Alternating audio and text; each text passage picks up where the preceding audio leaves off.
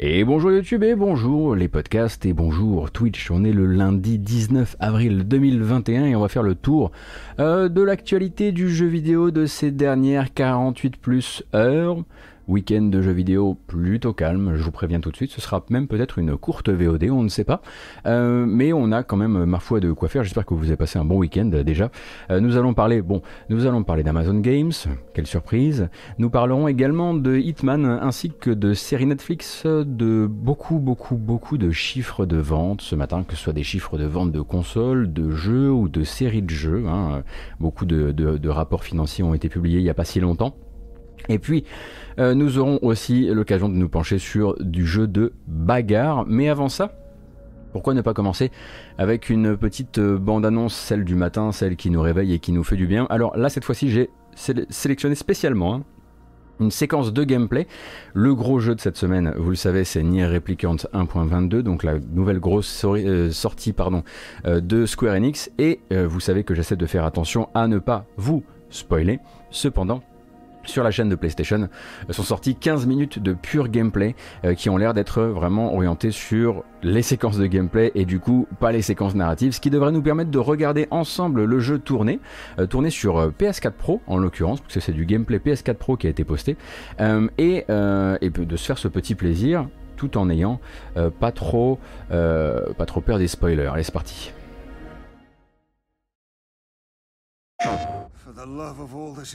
Non, non, non, non, on s'en fout, on s'en fout, on veut juste voir le jeu tourner, nous.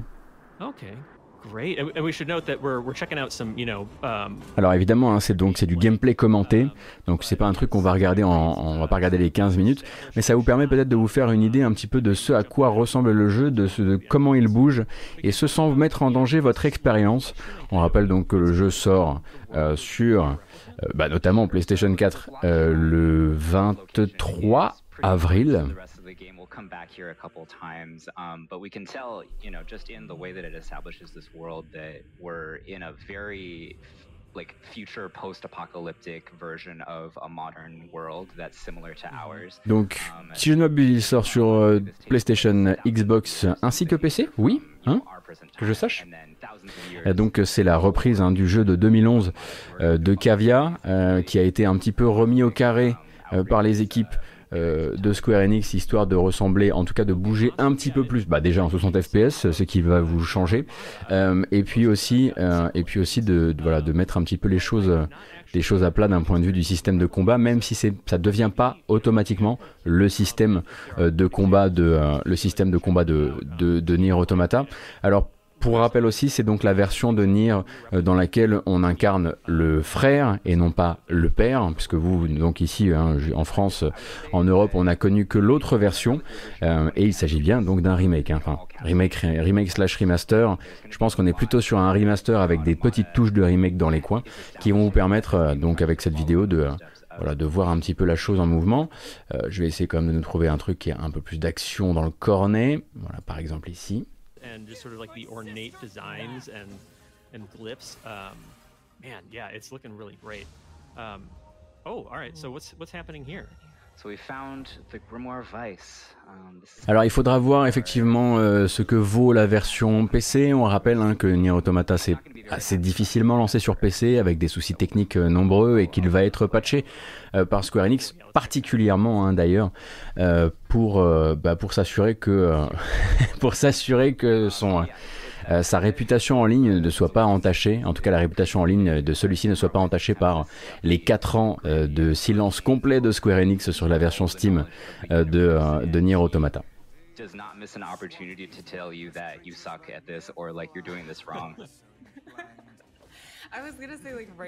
Oui, Kaikusu, mais il va y avoir un patch en fait. Ils ont annoncé un patch très récemment.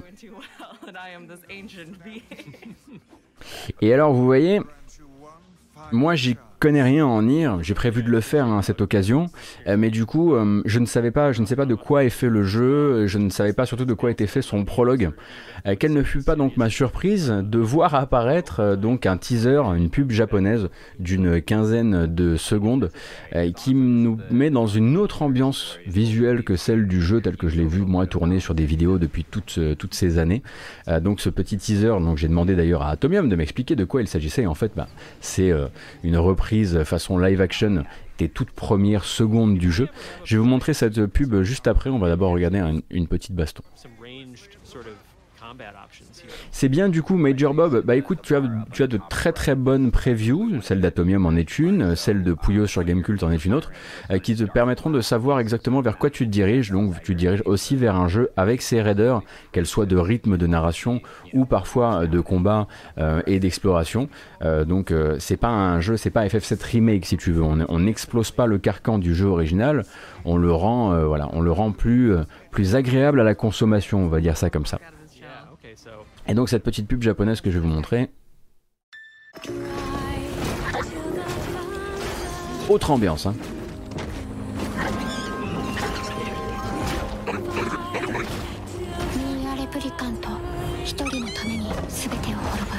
Voilà, c'est tout.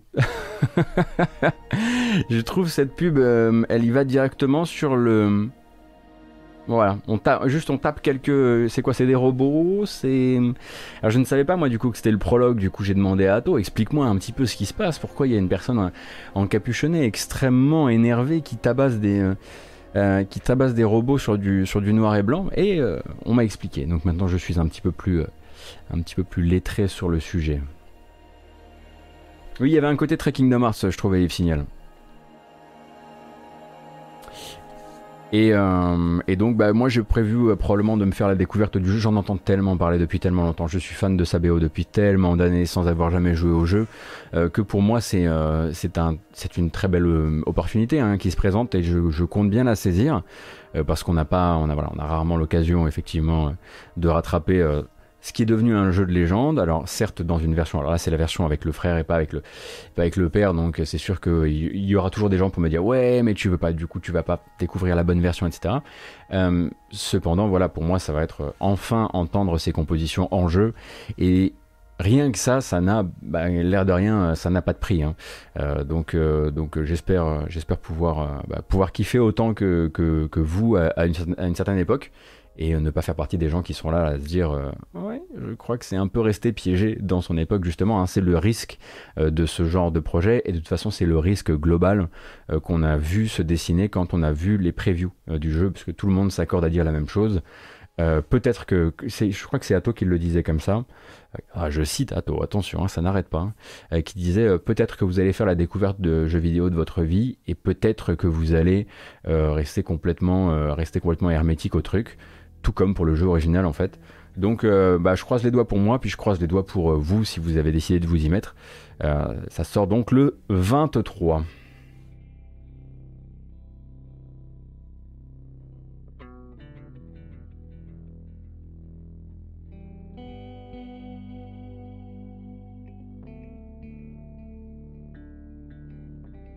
Il n'y a pas de bonne version, ne t'inquiète pas. D'ailleurs, vu que vous avez passé du MHR dans LDM, il y a une Très grosse vibe lyrique façon Nier Nier Automata. Oui, oui, je suis bien d'accord.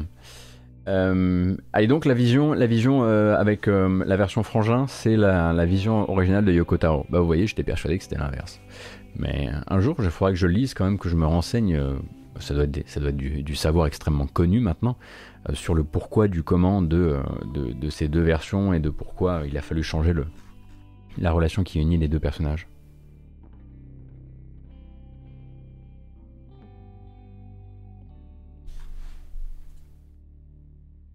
Il y a un très chouette bouquin chez Sœur d'édition si tu veux. Ah bah oui, tiens. Ça m'étonne pas.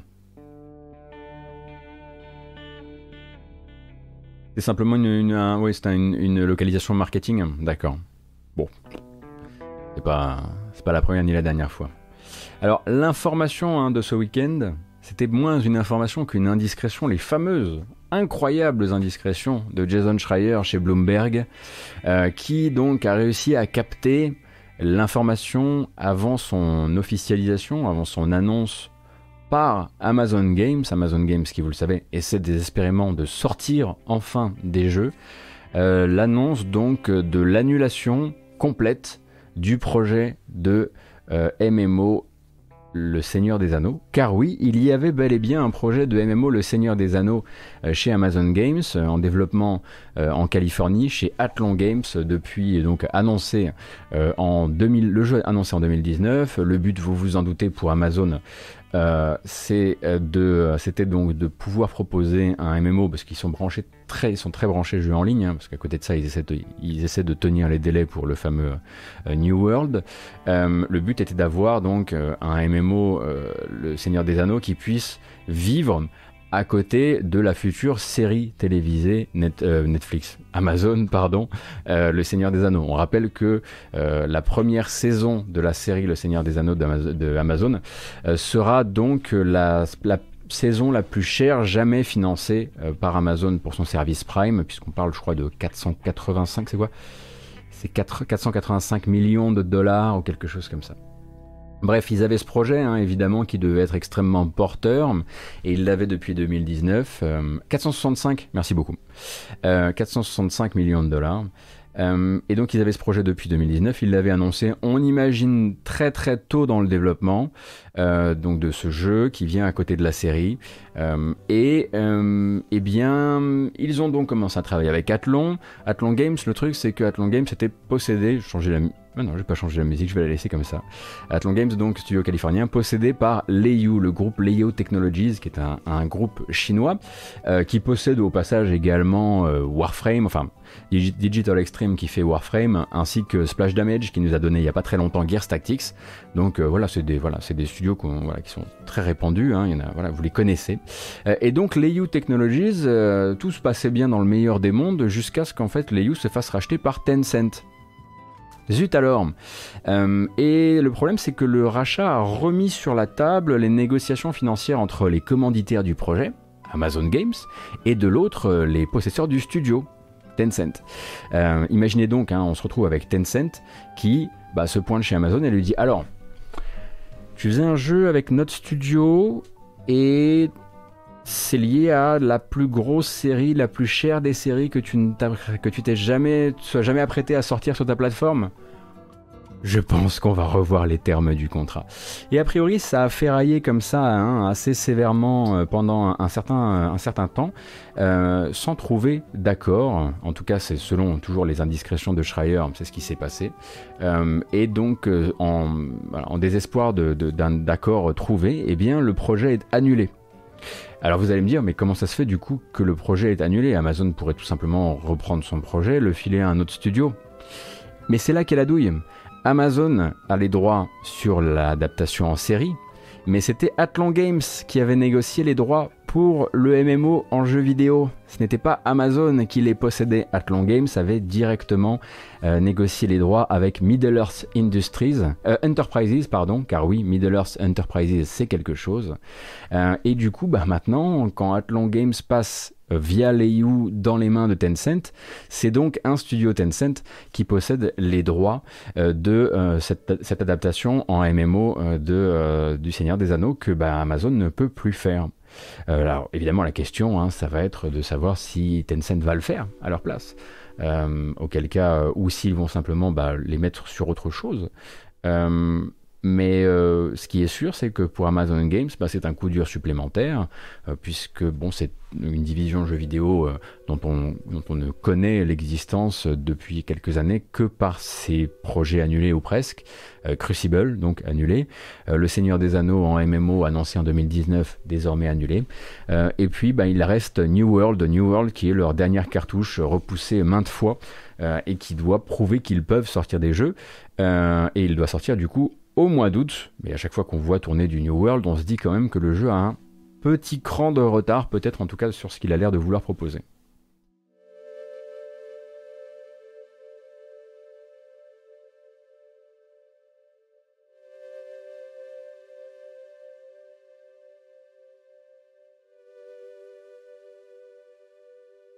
Qu'est-ce que tu, nous dis, Cisco? Amazon Game Studio devait sortir. Euh, ah, le jeu devait sortir en 2022 sous peine de perdre les droits de la licence. Ah ben voilà. C'est de toute façon ils l'ont plus. Ah, c'est vrai qu'ils font aussi la distribution euh, occidentale de Lost Ark. Effectivement.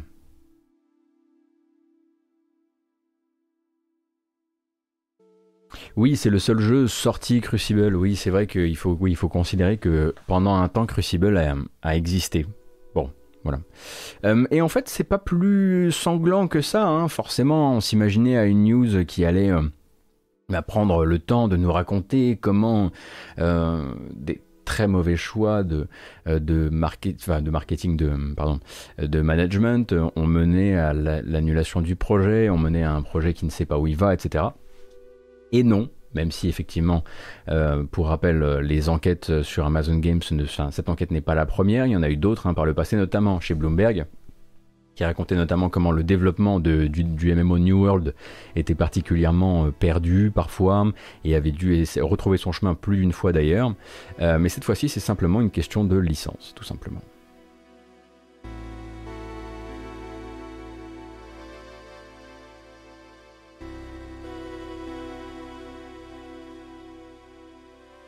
Donc la prochaine étape de cette news, évidemment, c'est de savoir... Oh Bonjour, euh, excusez-moi. Euh, la prochaine étape, ce sera de savoir euh, si, si Tencent veut continuer avec Athlon à bosser sur le jeu ou s'ils vont utiliser ces mêmes assets ou le socle technique du jeu pour faire autre chose, un autre MMO. Enfin bref, on devrait avoir des nouvelles assez rapidement, hein, puisque la société californienne va bien devoir à un moment ou à un autre communiquer sur ses prochains plans.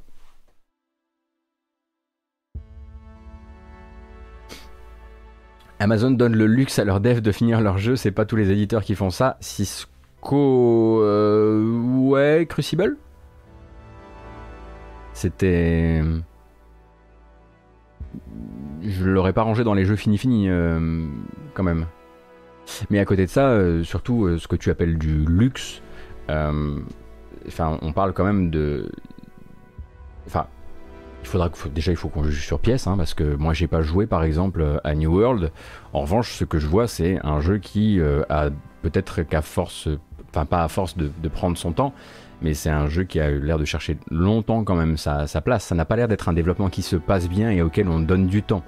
Euh, je voudrais pas qu'on présente ça comme ça, surtout quand on sait, surtout quand on a euh, les, euh, les, les, retours, notamment via Jason Schreier, de comment ça s'est passé en interne et de la culture de développement autour, à savoir une espèce de culture de winner, où le but c'est de faire des jeux qui marchent, et enfin le but c'est de faire des jeux qui génèrent du blé avant même de savoir comment faire des jeux comme ça, avant même d'avoir les, les, les savoirs pour maîtriser ce style, ce genre de jeu, ce genre de MMO, etc. Donc globalement, enfin, c'est pas ici qu'on fera passer Amazon Games pour les, pour les gentils de l'histoire non plus, quoi. Oui, c'est ça, avec Jean-Michel Cogip, le, roi de, le roi de la win.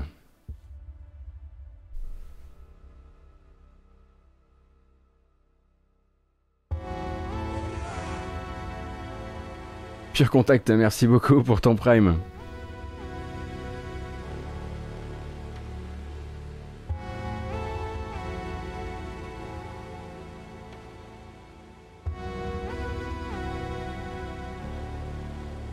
Alors oui, Anton, euh, effectivement, John Garvin, euh, directeur créatif derrière Days Gone, a récemment partagé sa volonté de vouloir faire un nouveau Socom. Il a partagé beaucoup de choses, John Garvin, en fait, euh, qu'on ne traitera pas ici parce que ça, voilà, je vous, encourage effectivement à, lire le, à, écouter le podcast qu'il a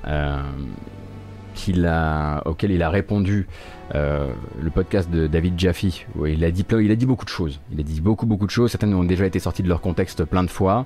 Euh, il a parlé de pourquoi il ne travaille plus chez Bend. Il a parlé de son envie de retravailler sur Socom.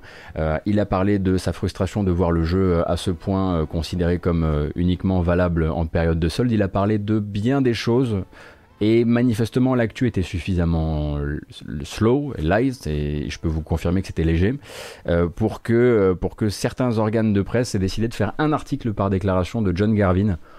On parle juste d'un mec qui cherche du taf euh, et qui cherche son prochain, prochain projet et qui a discuté avec un autre, un autre ancien de l'industrie, enfin un autre vétéran de l'industrie, de ce qu'il avait dans le cœur. Quoi.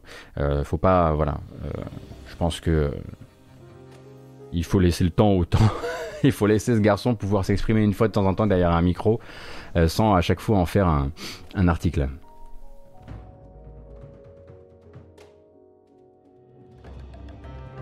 L'envie d'avoir envie, exactement, Boss Basher. Euh, d'ailleurs, l'envie d'avoir envie euh, est quelque chose qui a l'air d'animer pas mal IO Interactive, puisque je vous racontais il n'y a pas si longtemps hein, que avec euh, le succès retentissant de Hitman 3 et la belle signature de la belle licence de, euh, de, du projet 007, donc la licence James Bond, euh, IO Interactive était en train de grossir. On savait qu'ils allaient donc doubler leur effectif dans le but de travailler notamment sur, de travailler sur ce projet 007 qui pourrait utiliser des éléments des récents Hitman pour travailler, enfin pour travailler son univers à la James Bond, enfin pas à la James Bond, son univers de James Bond.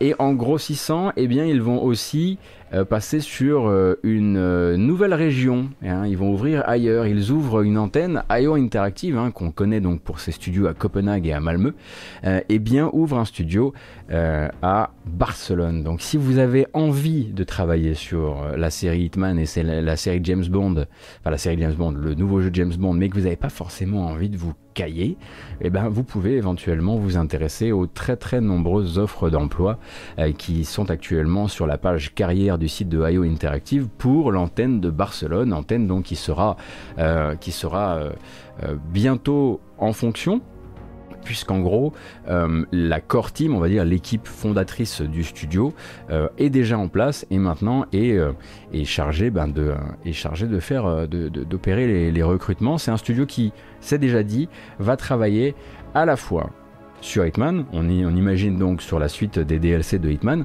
mais aussi donc sur ce Project 007 dont, on sait bien peu de choses pour l'instant, si ce n'est que, pour rappel, il racontera une histoire originale avec un James Bond qui ne ressemble pas à un acteur que vous connaissez euh, et qui devrait du coup utiliser des éléments de, de la, enfin pas de la mythologie, hein, de la mythologie gameplay euh, des récents des récents Hitman. Donc il recherche actuellement beaucoup beaucoup de gens. Il recherche des UX designers, des programmeurs IA. Vous allez voir que c'est très, c'est beaucoup de postes techniques pour le moment, donc on imagine qu'on est vraiment là pour installer un socle. UX designer, programmeur IA, animateur gameplay, programmeur gameplay, programmeur réseau, programmeur interface, chef de projet technique, programmeur C++, programmeur outils et ingénieur dev. Voilà.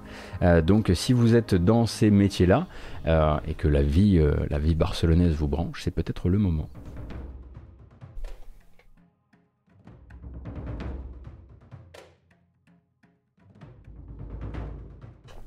Et au passage, car nous bambocherons plus tard, on va rester dans euh, le sujet, euh, pourquoi on peut accélérer si vite et si fort euh, du côté de chez IO Eh bien parce que il y a eu un petit peu de communication un petit peu plus claire sur le niveau de ces très belles ventes opérées par Hitman 3. donc en fait Hitman 3 ce serait déjà à l'heure actuelle vendu trois fois mieux que Hitman 2. Ce qui est pas mal quand même.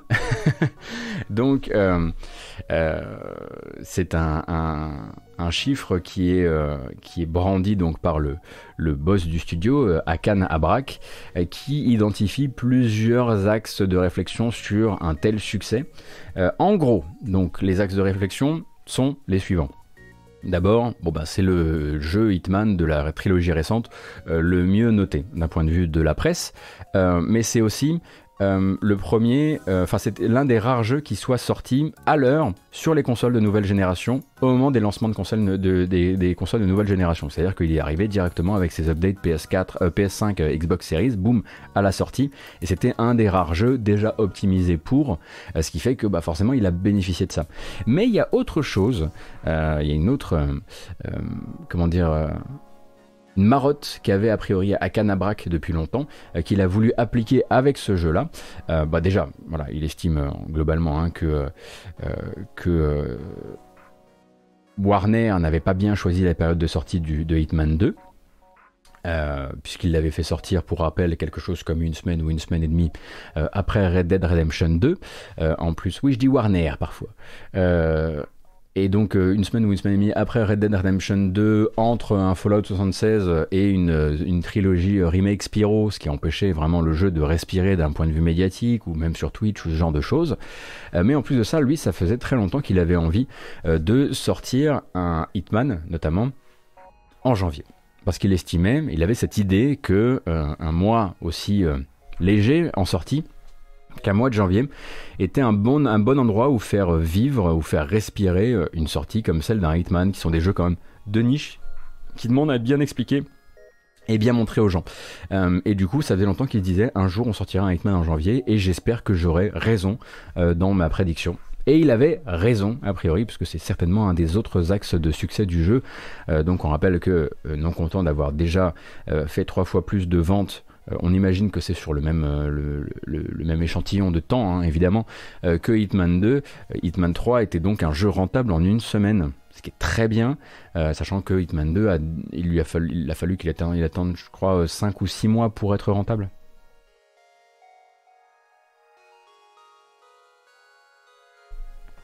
C'est pourtant le moins bien noté par les joueurs sur Metacritic, étonnant ces chiffres de vente. Bah non, les chiffres de vente précèdent les, euh, précèdent les, critiques, Liam. On en revient à, la discussion avec, à propos de John Garvin tout à l'heure, qu'on a eu en off avant de commencer la VOD. Euh, d'abord on achète, puis ensuite on critique. Donc effectivement, beaucoup de gens l'ont sûrement acheté très fort, et puis bah, beaucoup en sont peut-être revenus en disant, euh, parce qu'on dit une partie, ce qu'a dit aussi une partie de la critique, euh, la critique presse, à savoir, bon bah peut-être que c'est pas celui avec le plus d'originalité de cette trilogie. c'est une possibilité aussi. Mais les ventes, elles, ont été bel et bien réalisées. Après, ça, ça n'en reste pas moins un très chouette jeu. Euh, même si, voilà, même généralement, quand j'ai lu en fait euh, des, des, retours plus mitigés à propos d'Hitman 3, ça n'a jamais été pour dire, bon ben désolé, mais c'est pourri. C'était pour dire, bon ben voilà, c'était très chouette, euh, mais c'était peut-être pas mes, destinations préférées de la trilogie.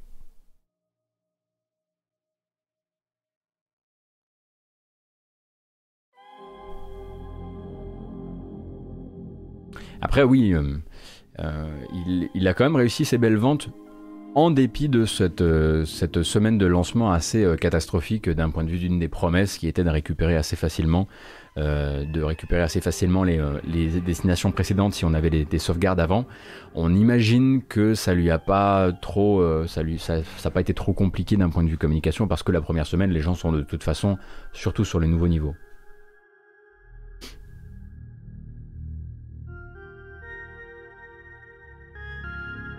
Donc, est-ce qu'avec ce genre de communication, on verra une recrudescence de sorties au mois de janvier l'année prochaine? Des gens qui voudront tenter une Hitman 3, justement euh, Eh bien, euh, c'est probablement euh, à prévoir.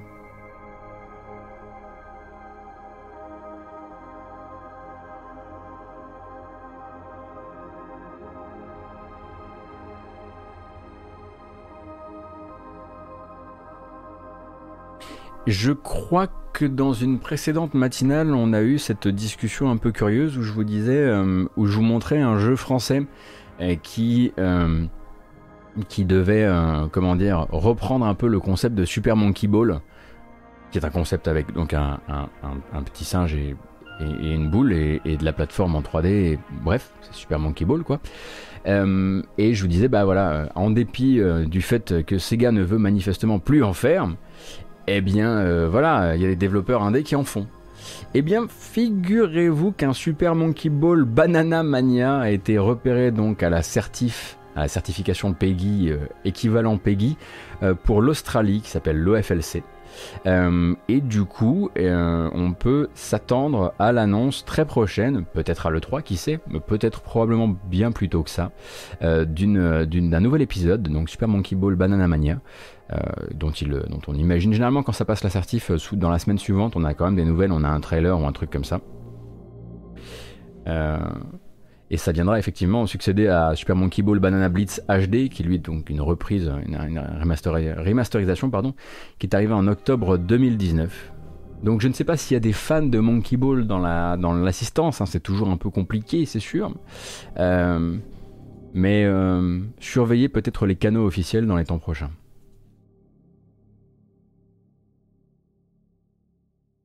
Ça sent le jeu mobile Super Monkey Ball. Ouais, Banana Mania, ça me fait un petit peu me dire que oui, oui, tout à fait.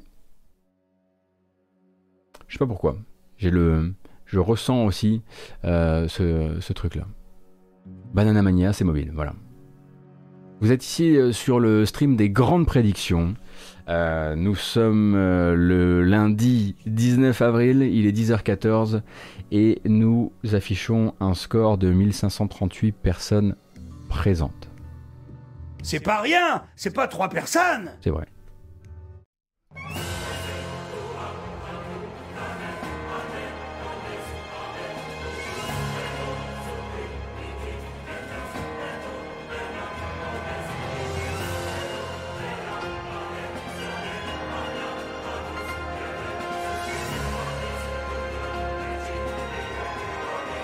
On change de style aujourd'hui. C'est la dramatique bamboche. Ne bougez pas. Ce n'est pas Skyrim. C'est FF15.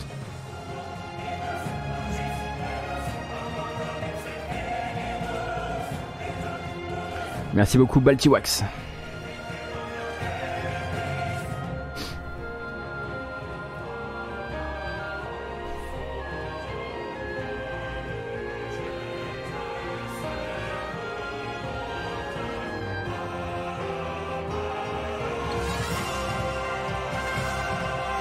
C'est un hommage, hein, rassurez-vous.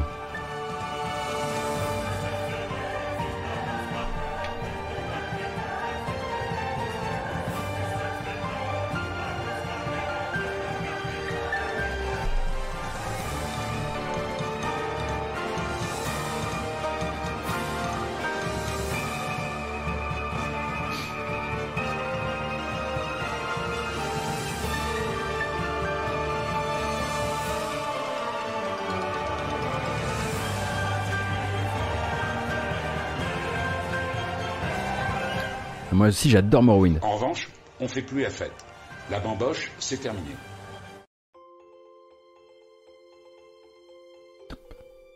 Top, fini.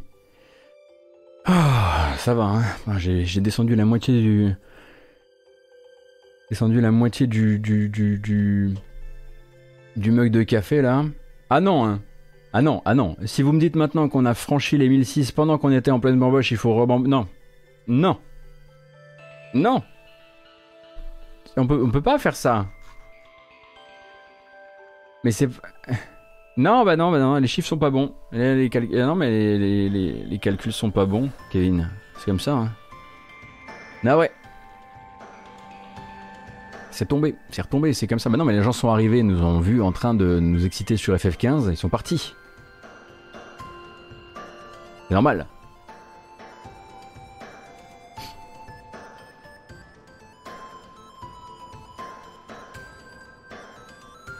Alors. C'est conventionné. La bamboche conventionnée On se foutrait pas un peu la gueule du monde quand même hmm, hmm. Euh, non, Red 308. Euh, ça n'a pas été écrit avant, non. non euh, mais, ça, mais ça peut être en revanche avoir été écrit en total. alors ça peut pas être un hommage à Skyrim déjà parce que ce thème-là vient de Morrowind. Donc euh, voilà, quoi qu'il arrive, euh, voilà, c'est le même thème depuis Skyrim, Oblivion, Morrowind, le même thème. Euh, en revanche, ce qui est très possible, c'est comme beaucoup de, beaucoup de compositeurs japonais, c'est en vase totalement clos. Ils n'ont jamais joué un Elder Scrolls de leur vie, ils savent pas ce que c'est que Skyrim et voilà. Et il y a personne autour d'eux pour leur dire. Désolé, mais là, ça pue. Donc, this is un hommage, comme on dit. J'ai une petite vidéo pour vous. Il faut en profiter, vraiment. Elle dure. Attention, 28 secondes.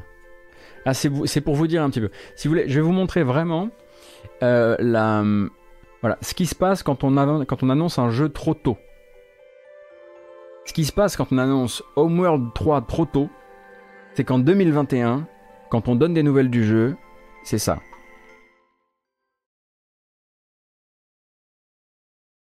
C'est une vidéo de 30 secondes, sans le son, où on voit juste un coup de railgun dans l'espace. Alors vous allez me dire, il n'y a pas de son dans l'espace. Comment c'est pas Bon, vous, avez très bien compris ce que je veux dire. Une explosion. Et voilà. Donc, alors c'est très gentil. Hein. Nous, on est, voilà, on est très content de savoir que chez Gearbox, voilà, ça existe encore. Très heureux. Mais alors, c'est une leçon. C'est une leçon sur, voilà, dites, on est en train de faire Homeworld 3 quand vous êtes vraiment en train de faire Homeworld 3. Le dites pas juste parce que vous avez mis un type dans, une, dans un KGB avec un, avec un cahier et des, de couleur.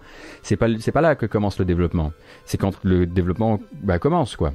Euh, donc, si vous vous demandiez euh, si le jeu est prévu pour cette année, vu la manière dont il, dont il bosse à comme pour l'instant, je ne pense pas. Mais ça tombe bien parce qu'on n'avait pas de nouvelles depuis longtemps. Donc, ça veut déjà dire une chose. Avec le rachat par Embracer de toute la division, de tout Gearbox, hein, on rappelle pour euh, une jolie petite somme, eh bien Homeworld 3 est toujours une réalité. Et ça c'est bien.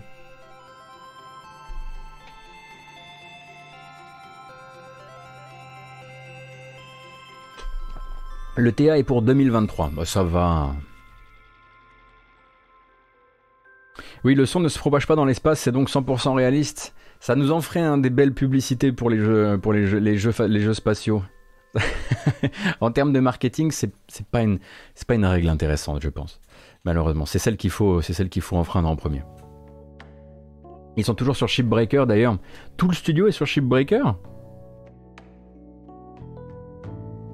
en même temps, je pense que je me figure un peu trop euh, trop grand le studio derrière Homeworld 3. Oui, parce que globalement, c'est vrai qu'on n'y pense pas. Mais là, on, on, débule la caméra de, Shipbreaker et on filme un accident sur Shipbreaker de loin, on met un logo Homeworld 3 dessus, ça marche. Hein. Si ça se trouve, si ça se trouve, c'est même pas. non, non, si, si, je vous rassure, ça reste quand même, voilà, ça reste voilà, un vrai teaser de Homeworld 3. Et on rappelle effectivement que c'est donc développé par Blackbird Interactive qui avait fait Homeworld Deserts of Karak et qui fait désormais du coup euh, Shipbreaker qui est un jeu de désossage de vaisseaux qu'un jour je vous streamerai, promis, car c'est très fun.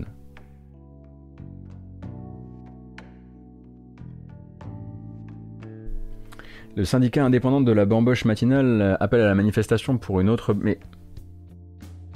Alors, moi, ça m'arrange, hein, parce que j'ai pas beaucoup de news ce matin. Mais là, il faut quand même qu'on arrive à en mettre une ou deux entre les bamboches, les mecs. Euh, pas de souci, hein, on en fera plusieurs si vous voulez, mais là, c'est trop risqué. C'est trop risqué. Les gens vont commencer à voir dans ce programme une sorte d'autosatisfaction. Ça va finir par se voir à un moment. Et on peut pas, on peut pas prendre ce, risque-là, non? Bah non, non, non, absolument pas. Alors qu'on pourrait parler des millions de ventes réalisées par Katsuhiro Arada avec Tekken 7. Eh oui, Tekken euh, Tekken 7 passe euh, officiellement les 7 millions de ventes. Hein. Alors voilà, Katsuhiro Arada, producteur de la série, mais aussi homme de chiffres. Voilà, homme de chiffres, ça vous le savez, un homme de marketing. Euh, donc réussi, réussi son coup avec Tekken 7 qui avait franchi la barre des 6 millions de copies vendues en septembre 2020 et annonce six mois plus tard, un nouveau euh, million. Alors c'est Bandai Namco qui doit être euh, tout à fait, euh, tout à fait satisfait de son coup, puisque pendant que Tekken 7 est donc à 7 millions, Dragon Ball Fighter Z, lui, est entre les 6 et les 7, globalement. Et la série Tekken, au global, a annoncé, ça c'était plutôt en fin d'année dernière, le, passage, enfin le, le jalon symbolique des 50 millions de Tekken vendus depuis le premier Tekken sur PlayStation. C'est pas mal quand même. Ça en fait des Eddie Gordo. Je dis toujours Eddie, Eddie Gordo parce qu'on sait tous, on sait tous par, où vous êtes arrivé dans la, dans la, série Tekken. Hein. Oh, ça va, ça va.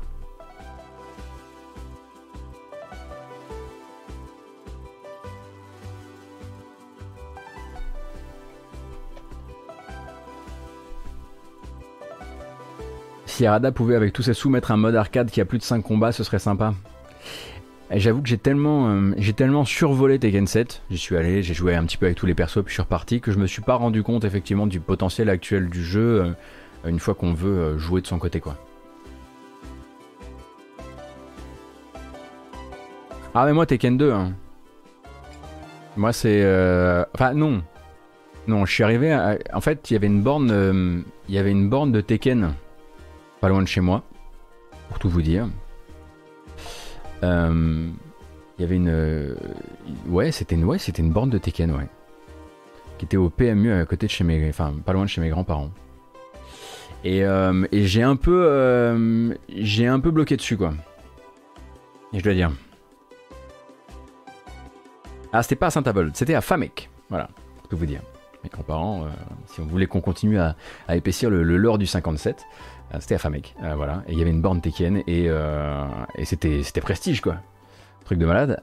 et c'est par là que je suis rentré dans la, je suis rentré dans la série Tekken.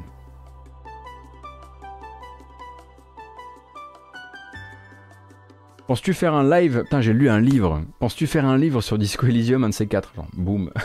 Le mec arrive, genre, j'ai fait un livre. Euh, je ne pensais pas forcément faire de live sur Disco Elysium, notamment parce que avec les nouveaux doublages, etc., euh, c'est un peu plus compliqué encore. C'est vraiment, c'est pas très rythmé hein, comme, euh, comme live, les lives de Disco Elysium. Donc non, c'était pas trop dans mes plans, je dois dire.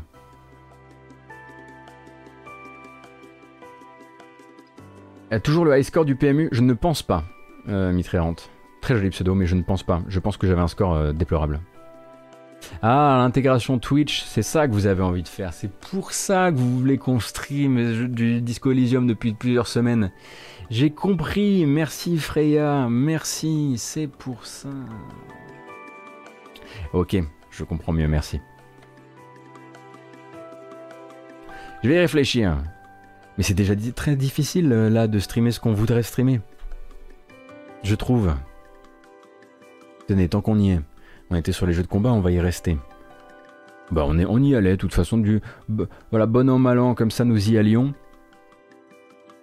Avec l'officiel, le trailer, et maintenant l'officialisation du fait que voilà, c'est a priori vraiment le design quasiment final de Rose dans Street, Fighter V, la Champion Edition donc, et euh, Rose donc qui arrive le 19 avril dans le caractère pass, c'est parti.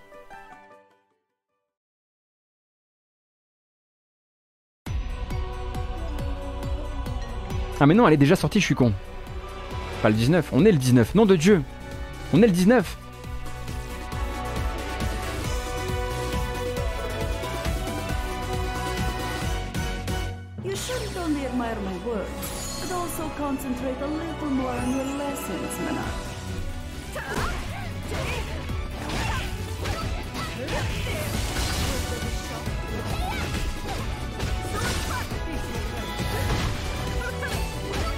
Et alors, effectivement, elle a changé un peu, hein il va y avoir la grande guerre civile entre les amateurs du look de Street 4 et le look de Street 5 pour Rose.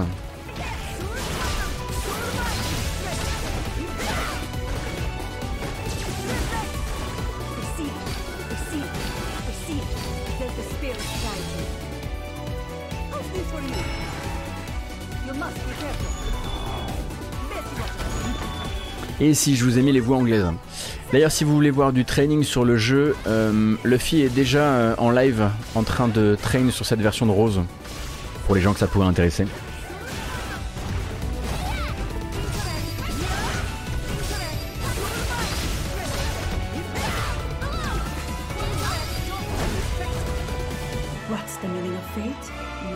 Ah, pas mal, cette version. La version Soul Calibur.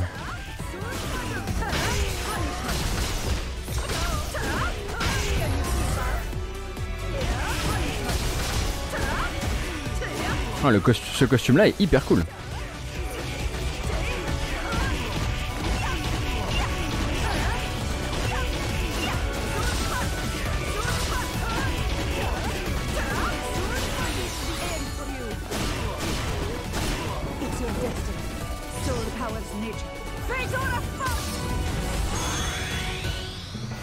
KO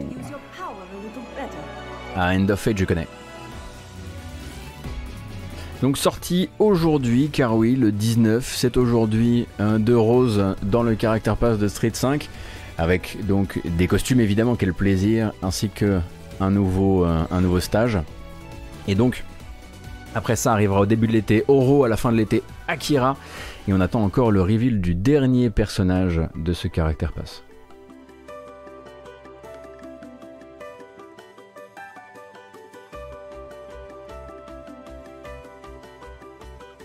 Bonjour Almist, bienvenue.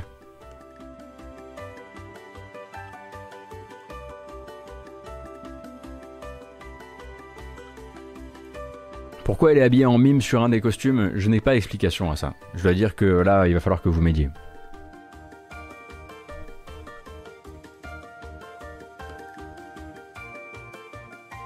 Et enfin, on devrait avoir, enfin enfin, on devrait avoir le reveal dans les temps à venir. Donc peut-être, est-ce que vous connaissez le, studio Beamdog?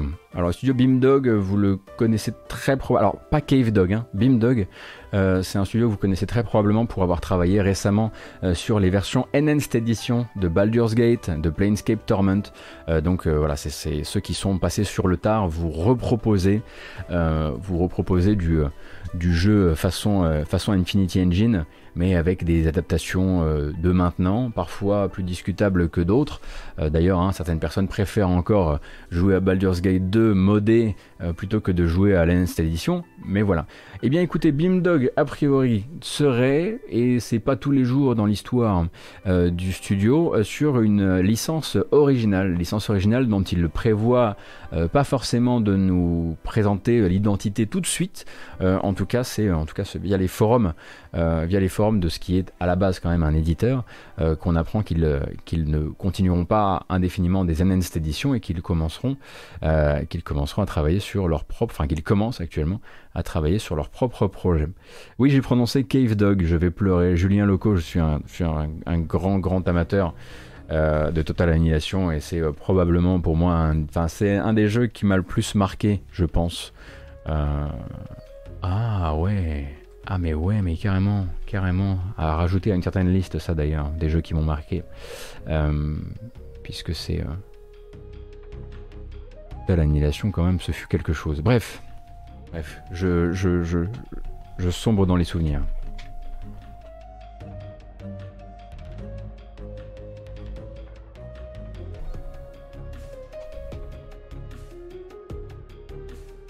À se faire écraser par des Russes sur Goa, ça n'avait pas de prix. Ah oui, moi en revanche, j'y ai jamais joué en, multi euh, euh, à, Total Annihilation, je dois dire.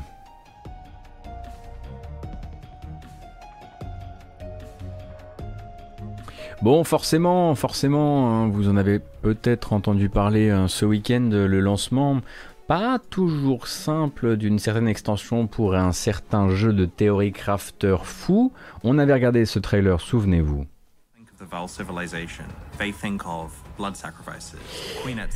Pass of Exile, donc Ultimatum, qui est donc une extension saisonnière pour Pass of Exile qui devait se lancer donc avec, avec grand bruit hein, ce week-end. Le but, hein, pour rappel de cette extension, c'est de vous proposer euh, de relever des défis en échange de super loot et de toujours relever encore plus de défis euh, euh, pour une chance d'obtenir eh bien déjà des objets qui vont vous donner un certain avantage. Alors semi-compétitif, on va dire, euh, et euh, surtout vous permettre de grimper euh, le classement de la saison beaucoup plus aisément. Donc si vous voulez, derrière l'arrivée de Ultimatum, il y avait quand même une offre compétitive dans le sens où eh bien, les premiers arrivés au bout du jeu, les premiers à avoir être rentrés dans ces fameuses arènes d'Ultimatum le plus vite, les premiers à avoir complété leur, première, leur premier personnage de saison et avoir touché les, enfin, fait les 10 actes, eh bien, allaient avoir un avantage dans l'économie du jeu puisqu'elles ils allaient pouvoir revendre euh, leurs objets, euh, leurs objets euh, au level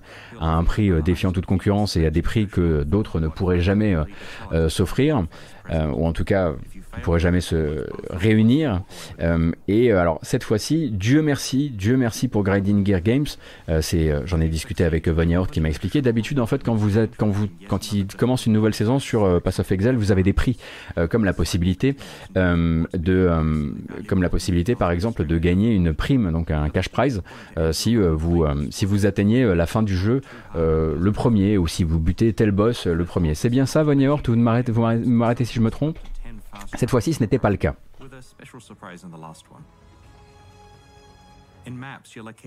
Voilà. Cette fois-ci, c'était pas le cas et Dieu merci parce que le lancement ne s'était pas passé du tout comme prévu. On peut imaginer qu'avec un système comme ça qui est donc euh, bah, très ouvertement euh, euh, compétitif pour bah, rien, que, rien, que, rien, que, pour le classement de la saison, eh bien, ce qui aurait été bien, c'est d'avoir une ligne de départ claire C'est-à-dire que voilà, les gens partent au même moment et ils ont tous une chance. Et puis bah, la compétition se fait sur l'honneur. Hein. Euh, et puis euh, elle se fait sur le skill et elle se fait sur l'investissement. Le problème, c'est que ça ne s'est pas vraiment passé comme prévu. J'aimerais bien vous dire que c'est juste la faute des serveurs qui n'ont pas tenu, mais c'est pas vraiment ce qui s'est passé. En fait, derrière la migration d'une saison vers une autre, il y a une série d'opérations humaines extrêmement vitales à respecter, notamment la migration de tous les comptes euh, des joueurs et des personnages des joueurs d'une saison vers l'autre. Et cette migration là n'a pas été réalisée comme elle aurait dû dans les timings où elle aurait dû.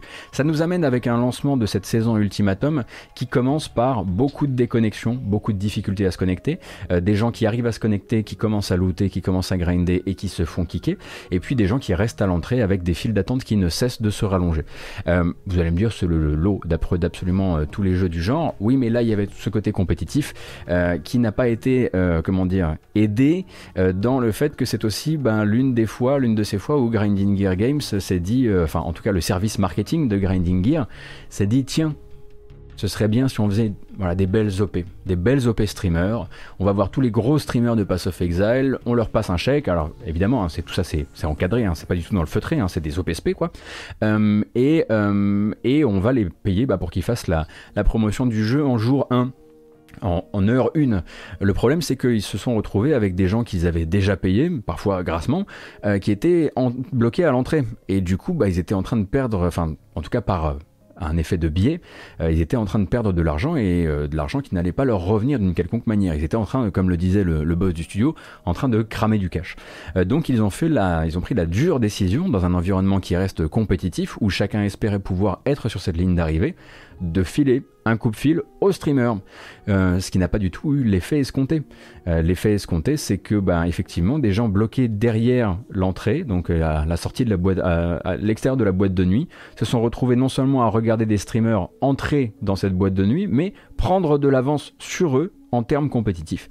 ce qui n'a pas vraiment plu dans la, dans la communauté des, joueurs, et ce qui vaut au studio ces, ces jours-ci une une réputation, enfin peut-être pas une mauvaise réputation, mais euh, voilà, il est dans une, ils sont dans une petite sauce assez désagréable où ils doivent effectivement bah, se justifier euh, auprès de leur, communauté d'avoir fait ce choix qui est un choix marketing euh, au détriment, au détriment d'une, comment d'un choix qui soit bah, celui de la compétition sur l'honneur et forcément, beaucoup de gens espéraient bah, que ce qu'ils allaient faire, c'était le choix du peuple. C'est-à-dire, bon, bah écoutez, maintenant que bah, tous les comptes sont, migrés et que, euh, le, euh, et que le système est prêt à vous tous vous accueillir sur, euh, sur Ultimatum, bah, on va reset la saison en fait on va recommencer sur quelque chose de propre.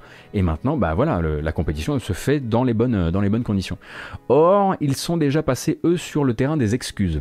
C'est-à-dire qu'ils s'excusent d'avoir fait le mauvais choix, ils feront mieux la prochaine fois, mais ce n'est absolument pas dans leur plan, a priori, euh, de euh, réinitialiser cette saison pour euh, remettre tout le monde sur un pied d'égalité. C'est très dommage.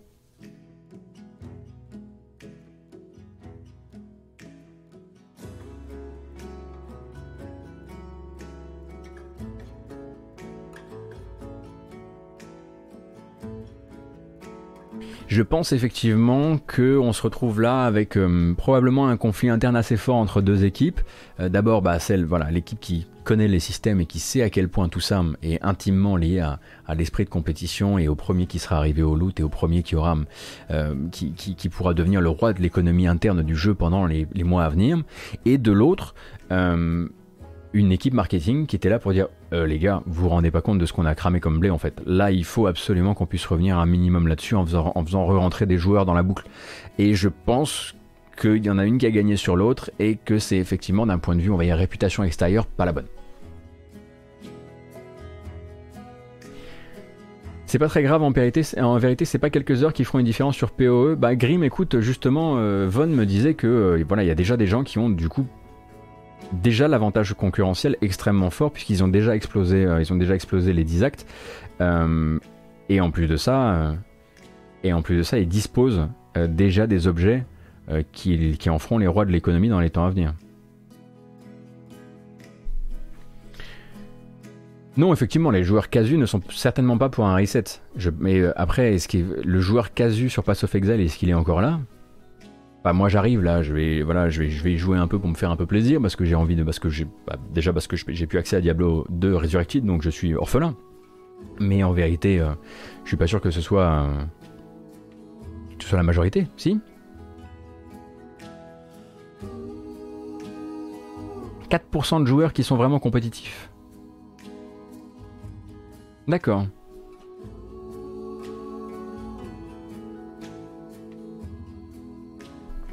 Les gens qui pouvaient skipper les queues avaient un avantage de fou car ils n'avaient pas à refaire une heure de queue à chaque, à chaque déconnexion.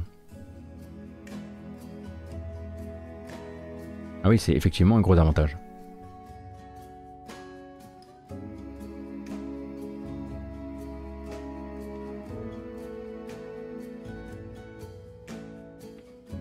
Oui, alors effectivement, hein, là, effectivement, si vous connaissez pas le jeu de base, ça peut être assez, bah, peut-être repoussant pour vous, euh, puisque voilà, il y a effectivement toute une économie en jeu. C'est un free-to-play, donc à l'intérieur du jeu, euh, on peut, enfin.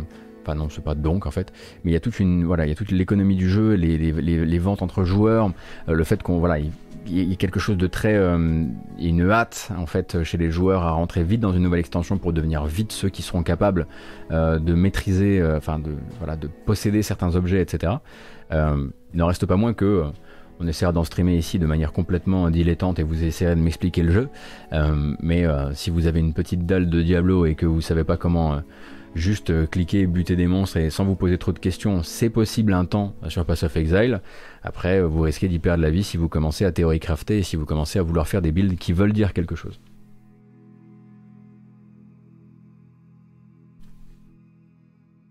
Et effectivement, euh, je moi j'ai eu ce même ressenti, Crémus, cette impression régulière de, il y a tellement en fait d'updates, il y a tellement de de nouveaux trucs qui disent, bah reviens là, tu vois bien qu'il y a des tout nouveaux défis, etc que j'arrive pas à me dire je vais y jouer un petit peu. En fait, c'est un jeu qui à un moment, voilà, va te dire bah là en fait soit tu soit tu fais x10, soit tu t'arrêtes. En tout cas, moi j'ai ressenti ça.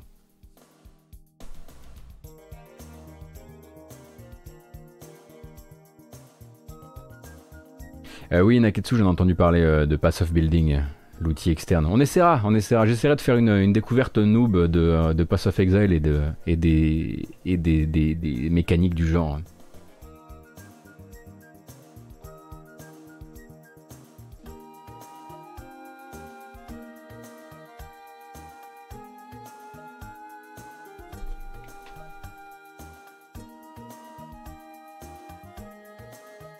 Oui, je suis d'accord, effectivement. Chip Tipix, euh, à côté de ça, tu as toujours le bon vieux, le bon vieux Diablo 3, qui te demande pas grand chose, qui te demande juste d'appuyer sur des boutons pour buter des monstres. voilà, ça reste compréhensible, pas trop profond, pas trop terrifiant.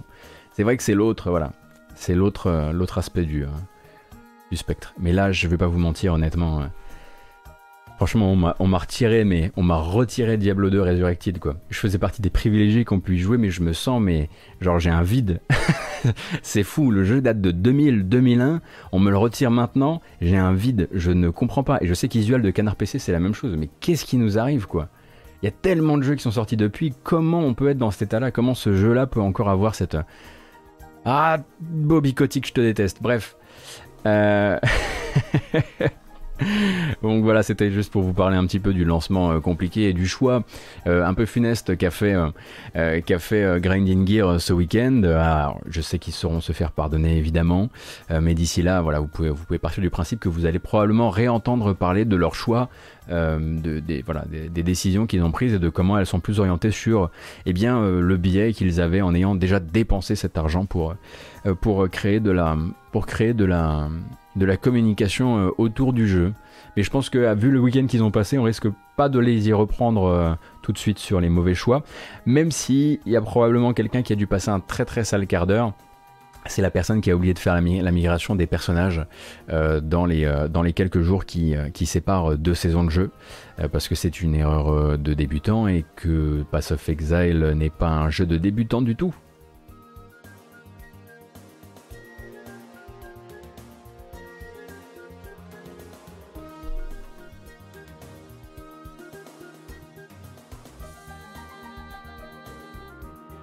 Little Big Adventure, j'avais pas entendu cette zig depuis mille ans. Ah, ça fait toujours du bien.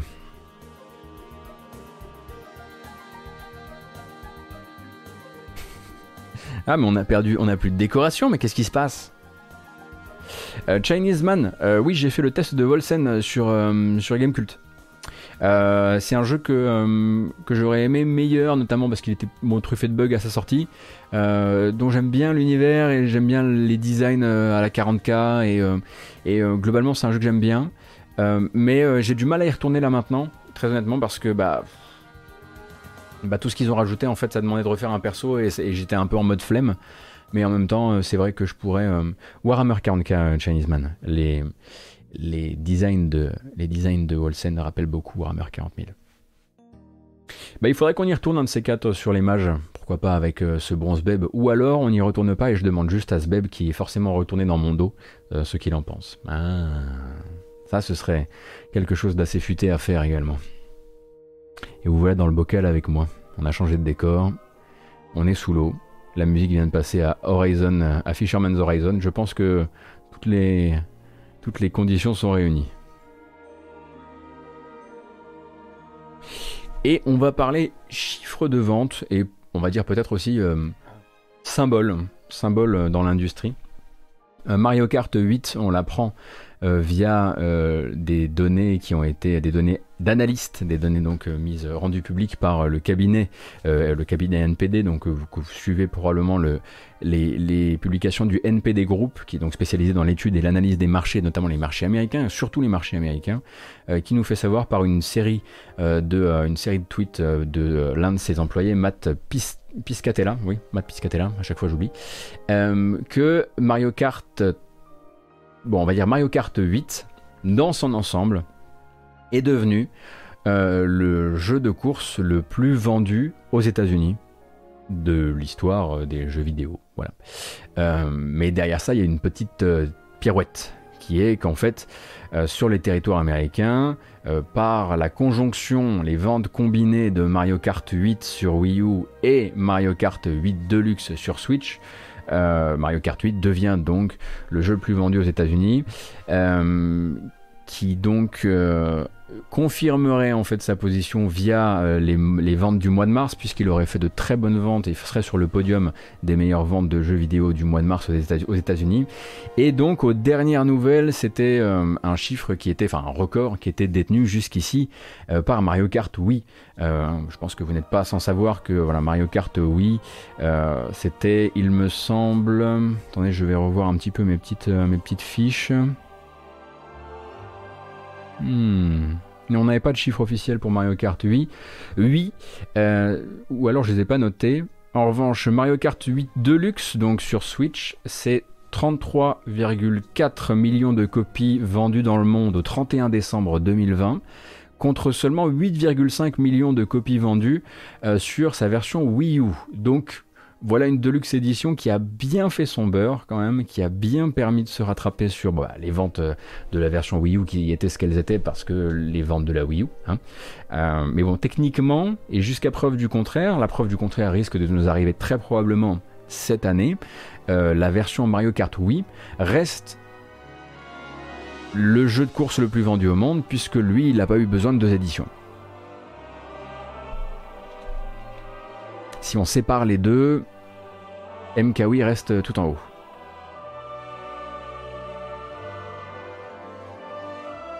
Et c'est sur ces mêmes, euh, sur ces mêmes chiffres donc euh, publiés par, euh, par Matt Piscatella qu'on apprend bah, quelques trucs hein, quand même assez importants. la Switch est donc la console qui se vend toujours le mieux aux États-Unis et ce pour le 28e mois consécutif. et Monster Hunter Rise, qui est donc le jeu le mieux vendu sur Switch au mois de mars, devient également le, deuxième Monster Hunter le mieux vendu aux États-Unis de l'histoire de la série encore une fois. Et au passage, eh bien, Matt Piscatella fait aussi un point sur les ventes de consoles et sur euh, la vitesse à laquelle se vendent les consoles. C'est là qu'on apprend, parce que là vous faites, la blague, vous êtes là, ah, elle est dispo en rayon, ça aide, vous pensez que vous faites, vous envoyez un petit fion à, la PS5. Mais vous vous posez la mauvaise question. Pourquoi la, console n'est plus en rayon? Est-ce que la PS5 n'est pas plus en rayon? Parce qu'il n'y en avait pas assez? Ou peut-être parce qu'il n'y en avait pas assez et qu'elle s'est incroyablement vendue.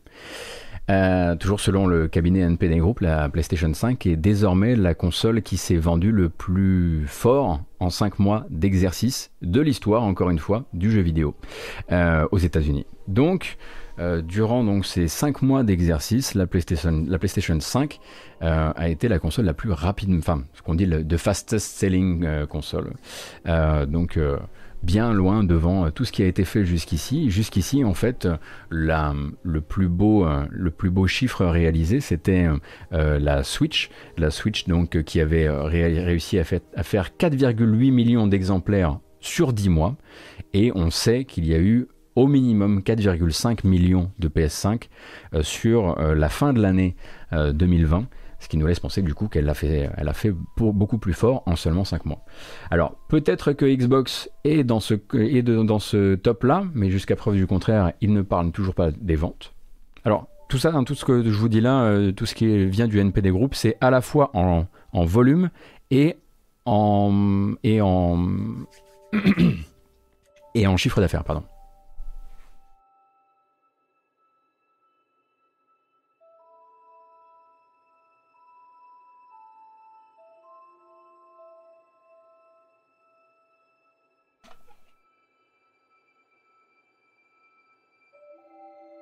Qu'est-ce que ça veut dire le vendu la plus vite? Non, non, non, ça veut pas dire le temps moyen entre l'arrivée en rayon et sa sortie. Non, non, non. Ce que ça veut dire, c'est voilà euh, le record entre le, entre le temps euh, qui nous sépare de la sortie et, le, et les chiffres de vente. C'est-à-dire que là, ça fait 5 mois qu'elle est sortie et qu'aucune console avant ça n'avait atteint euh, les chiffres que possède le NPD Group en 5 en mois. C'est pour ça qu'on dit quand on dit fastest selling console, non, ça n'a rien à voir avec le, avec le, c'est pas du chrono.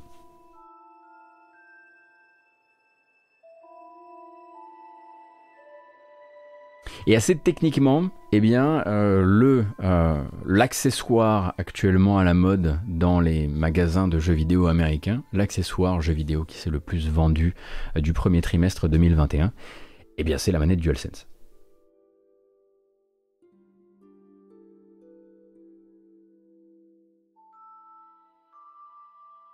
Ah, je suis content qu'il vous plaise ce fond, mais je comprends qu'il soit un petit peu. un petit peu angoissant pour certains. Euh, Wig Bonobo, la DualSense est compatible PC mais sans les fonctionnalités DualSense.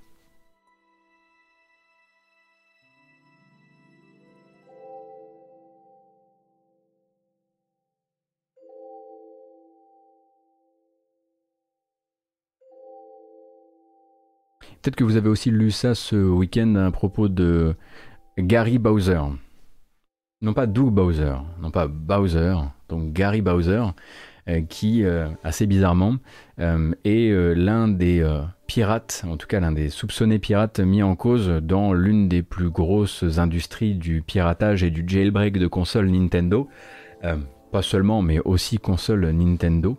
Euh, donc vous avez peut-être suivi euh, les rocambolesques aventures de cette euh, équipe de pirates qui s'appelle la Team Executor.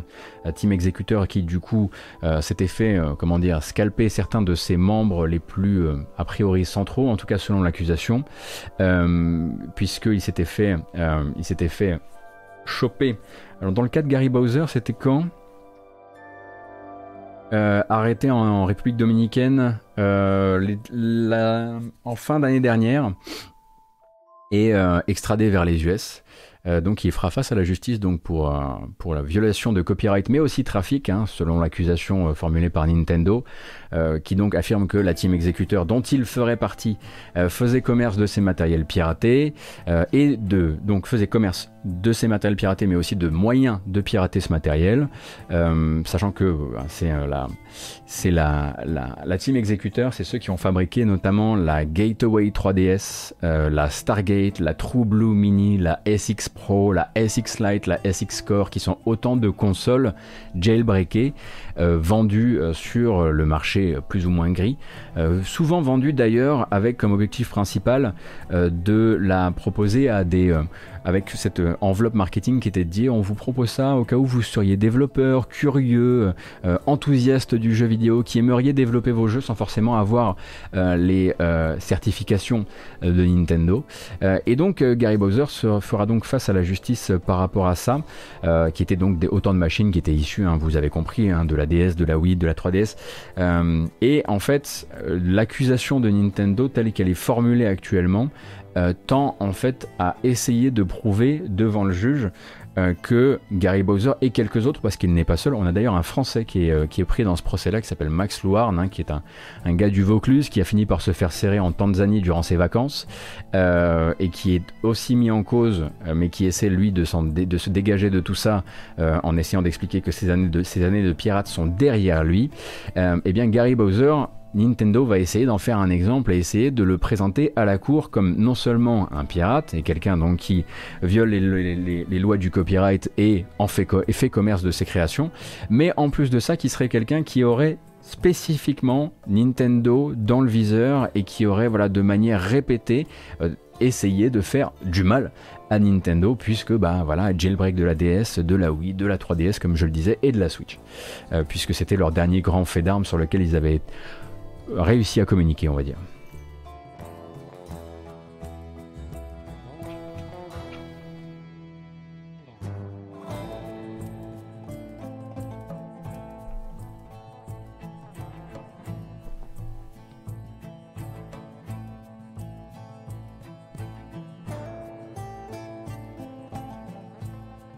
Surtout qu'ils ont volé des technos open source, pour en faire commerce. Ah, G-Bug, ça je ne savais pas du tout tout vous dire, je suis mais vraiment euh, très très peu pourvu en, en connaissances et en savoir euh, sur le monde euh, sur le monde des teams de pirates. Hein. C'était la première fois de ma vie que je lisais que je lisais Team Exécuteur sur un, dans un article. Salut Picaboo, bonne journée.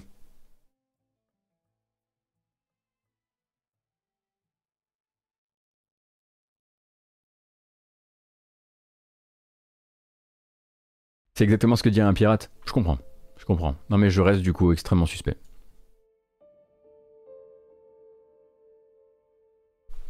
Une nouvelle bande-annonce, alors qui va pas vous montrer forcément du gameplay gameplay, mais qui va quand même vous faire plaisir si vous êtes toujours en rade comme moi, hein, euh, dans votre passion pour les Heroes of Might and Magic et les Heroes of Might and Magic like. On sait qu'on a voilà Song of Conquest qu'on surveille de très près. Si vous n'êtes pas au courant de l'existence de Song of Conquest alors que vous êtes fan de Heroes 3, Google tout de suite maintenant, on arrête tout ce qu'on était en train de faire et on s'intéresse à Song of Conquest, mais sinon il va y avoir King's Bounty 2. On rappelle, King's Bounty a inspiré Heroes of Might and Magic qui a ensuite inspiré le reste de la série King's Bounty. Et le prochain est donc toujours attendu pour le 27 août ou un truc comme ça, fin août en tout cas, et nouvelle bande annonce. The balance is off.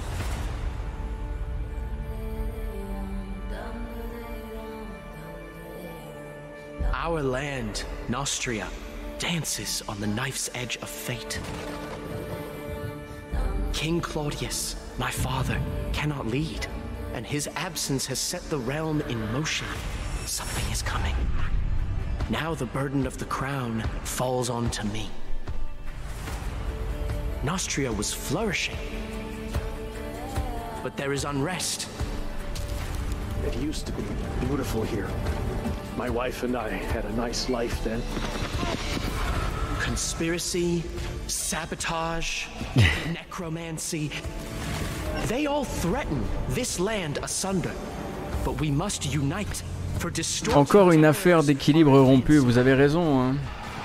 Ça n'arrête pas. Rumors tell of a false prophet putting our hope in something that does not exist. Alors attention parce qu'on n'avait jamais eu un niveau de mise en scène pareil euh, sur un jeu de ce type. Alors pourquoi pas? Oh là là Je suis le chevalier Mac générique.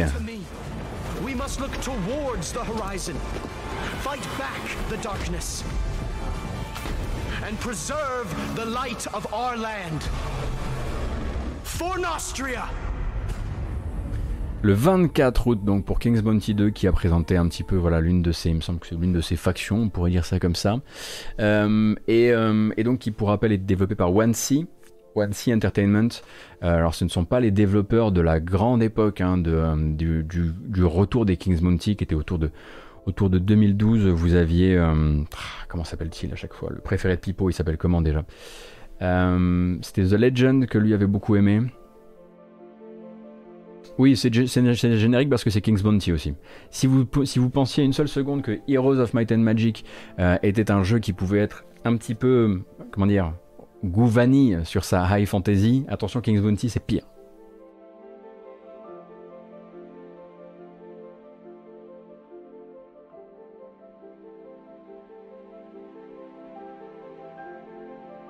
Donc euh, d'ailleurs vous avez une preview du jeu euh, par Pipo euh, qui aime beaucoup la série sur, qui est disponible sur Gamecult. Il me semble qu'il avait pu essayer assez rapidement le jeu.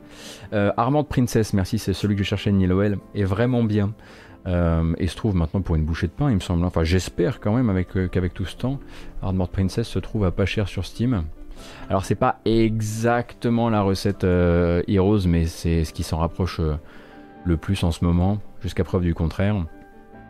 Armand Princess maintenant, c'est donc 10 euros quand même. Sorti en 2009, la vache Moi qui pensais qu'Armand Princess était un jeu de 2012.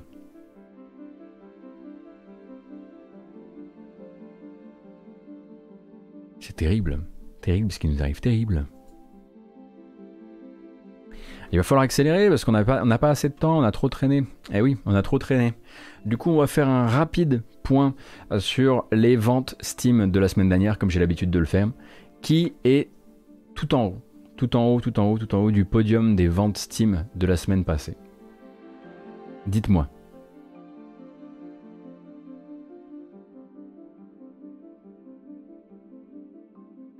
Est-ce que c'est Outriders? Est-ce que c'est Valheim? Est-ce que c'est Isaac? Est-ce que c'est It Takes Two? Subverse. Mordecai, effectivement, il avait fait une petite percée, mais pas longtemps. Hein. toujours là pour euh, faire montre de sa culture euh, plus intéressante que celle des autres. Eh bien, c'est It Takes Two. It Takes Two devient officiellement et pour la première fois depuis sa sortie le jeu le plus vendu de la semaine sur Steam.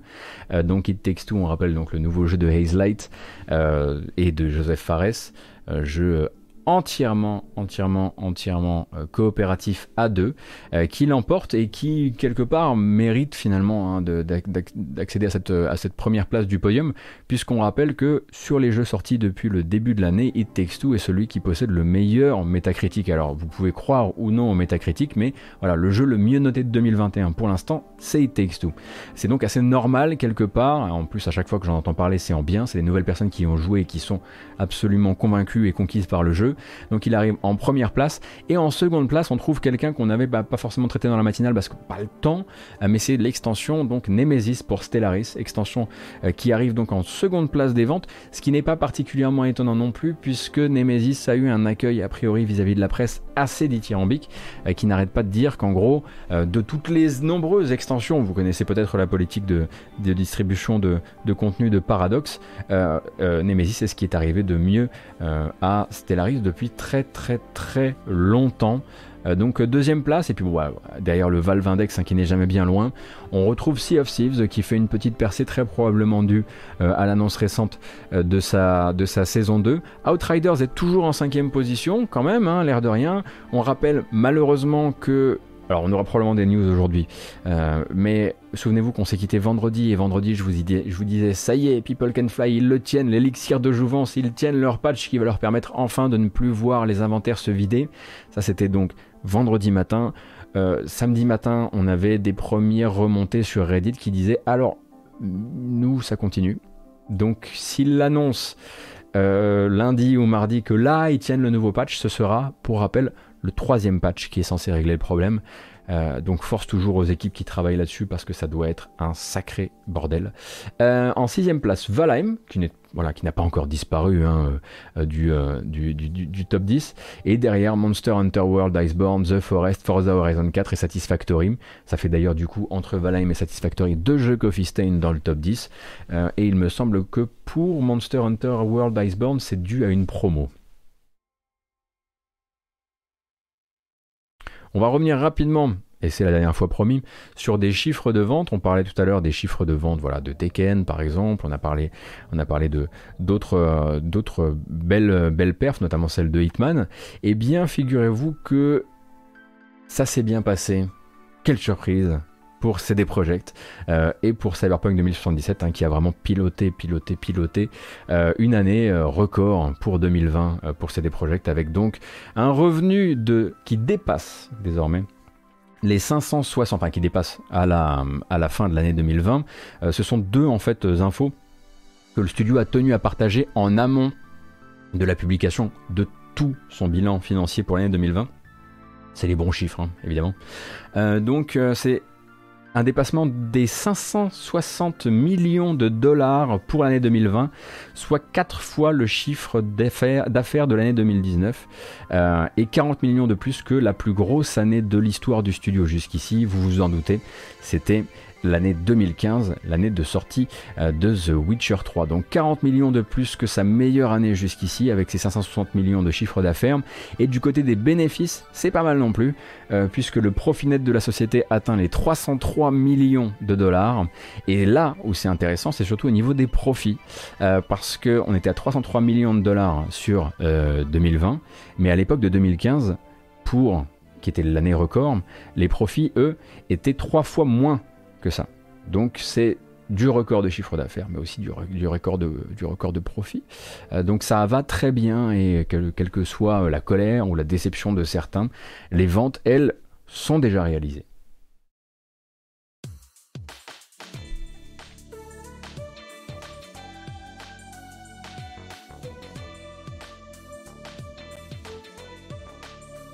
Alors évidemment, quand on parle du jeu, malheureusement, euh, il me faut redire, alors c'est pas malheureusement parce que vous me posez la question, c'est pas la question qui est malheureuse, voilà, il me faut redire parce que la question est reposée sur le chat. Est-ce que je pense que le jeu peut être récupérable dans les années à venir? Je pense qu'on peut en faire un, semi GTA euh, assez cool. Euh, je pense que je pense que tous les updates du monde même les extensions, quoique les extensions sont bien le seul truc qui pourrait l'aider, n'en feront jamais le jeu qui m'a été promis parce que j'ai suivi la com. voilà. Donc non, je ne pense pas que ce soit, je ne pense pas que ça deviendra un jour un modèle de l'action RPG de 2021. Jamais. Voilà. Encore une belle matinée passée sur la matinale de Gotos. Il était dégueulasse.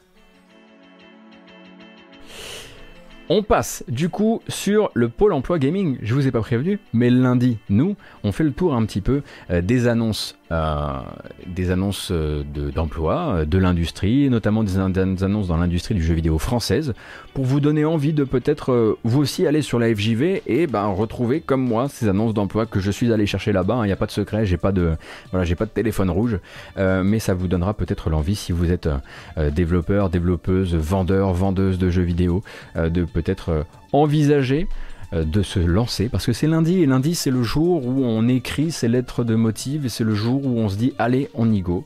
Euh,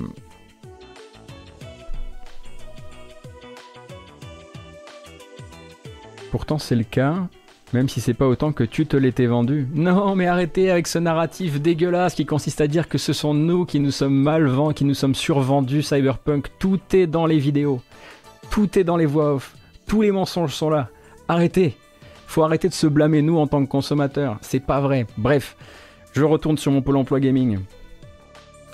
Warner Bros recherche donc un assistant marketing sur son antenne parisienne si vous avez envie. Donc ça c'est du stage, j'ai deux, offres de stage. Euh, la première du coup euh, c'est euh, chez Warner Bros avec donc une recherche d'assistant marketing et à Lyon également en stage chez Awesome Studio. On, on ne cherche pas en marketing mais on cherche un build manager en stage. Pour rappel, Awesome Studio à Lyon est actuellement en train de travailler sur le prochain jeu Les Schtroumpfs de Microids. Souvenez-vous, on avait regardé un artwork ensemble.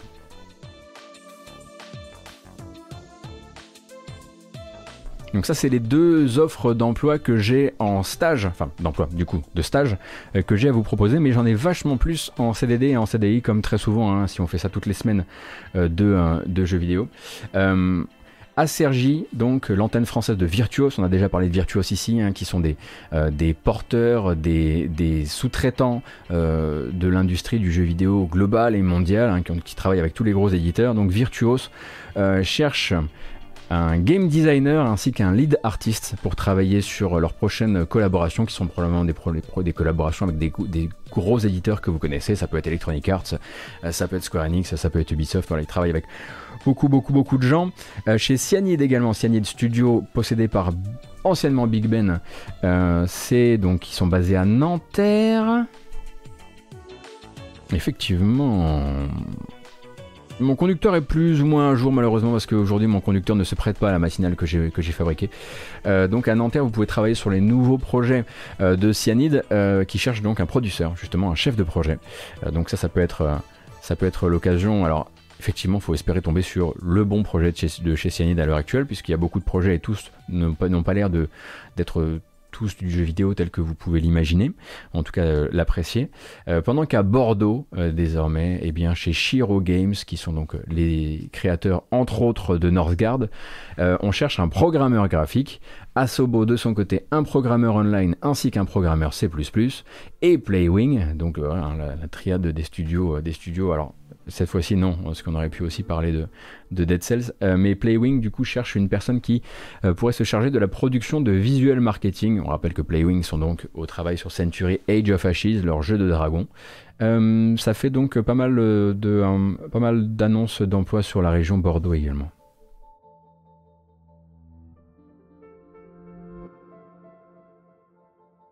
Ah, j'ai dit anciennement Big Ben Pardon, oui, effectivement, quand je disais cyanide, je voulais dire euh, euh, cyanide possédé par Nacon, anciennement Big Ben, c'est ça que je voulais dire. Euh, cyanide, ils n'étaient pas possédés par Focus en fait. Ils étaient partenaires de Focus.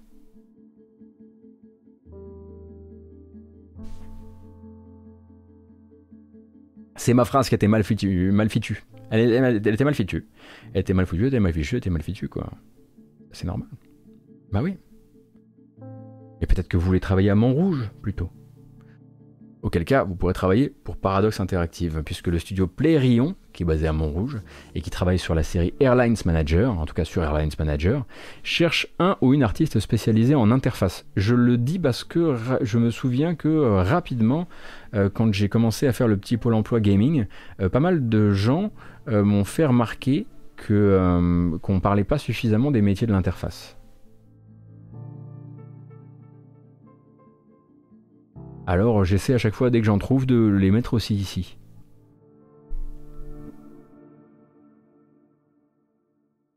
Chez Ubi Montreuil, eh oui, euh, chez Ubi Montreuil, vous trouverez euh, de la recherche en ingénieur réseau, en game designer, en programmeur de rendu et en programmeur outils.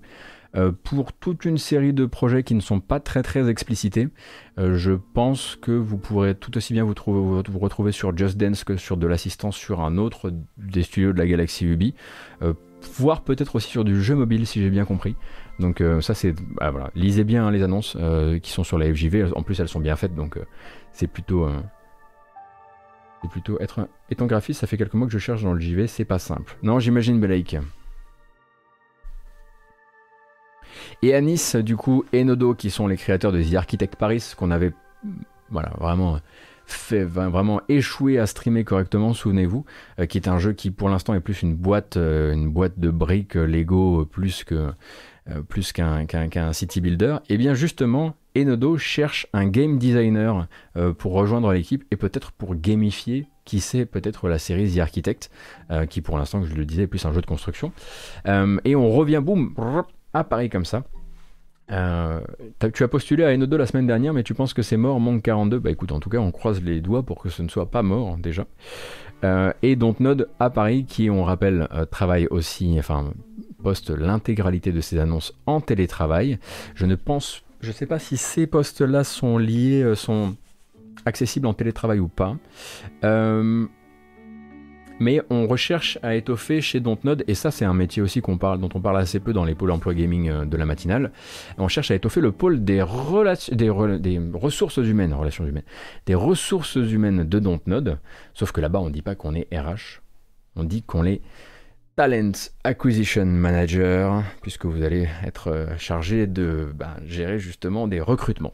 Euh, donc euh, voilà, Dontnod cherche son C2 en l'occurrence, deux offres d'emploi pour du Talent Acquisition Manager. Recruteur, exactement.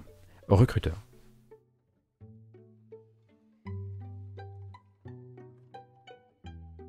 Enfin chez Echo Software, qui est toujours dans la région parisienne, euh, donc qui a signé Warhammer Chaos Bane pour le compte bah, de Big Ben justement, euh, ça recrute justement un lead game designer avec une sensibilité et une spécialité dans les action RPG euh, type hack and slash, mais aussi jeu de survie. Alors on rappelle que c'est un studio qui a fait Warhammer Chaos Bane, mais qui avant ça a fait son premier succès avec How to Survive, How to Survive 1 et 2. oui, le 2 est sorti aussi. et du coup, voilà, cherche actuellement un game designer donc qui aura une sensibilité et une bonne connaissance des univers hack and slash et jeux de survie. Euh, je suis sûr, vu les discussions qu'on a le matin sur Diablo euh, et sur euh, Pass of Exile, qu'il doit y avoir 2-3 personnes dans le chat dont c'est la marotte.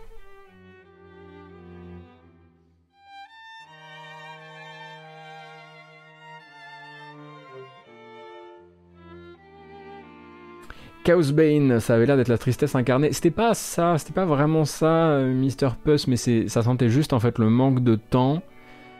Euh, alors que la passion était là. En fait, c'était trop, c'est malheureusement trop répétitif. Alors que derrière, il y avait une vraie envie, quoi.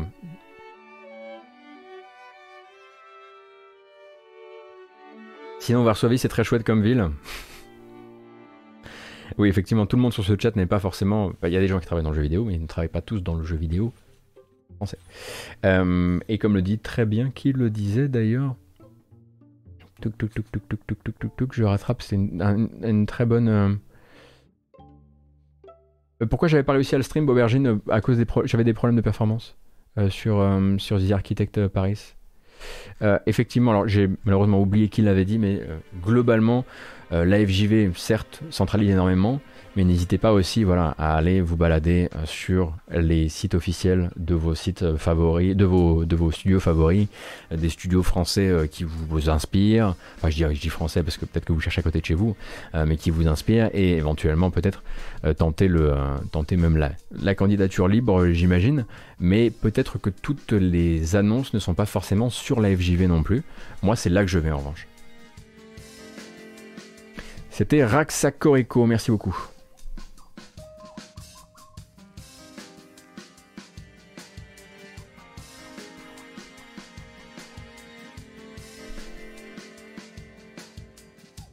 Alors, très rapidement. Vous avez de la chance. Ah si si. Ah si si. Moi j'ai vérifié. Vous avez de la chance. Bientôt, si vous jouez sur PS4, Xbox One et PC, vous aussi, vous aurez droit à la souffrance maximum.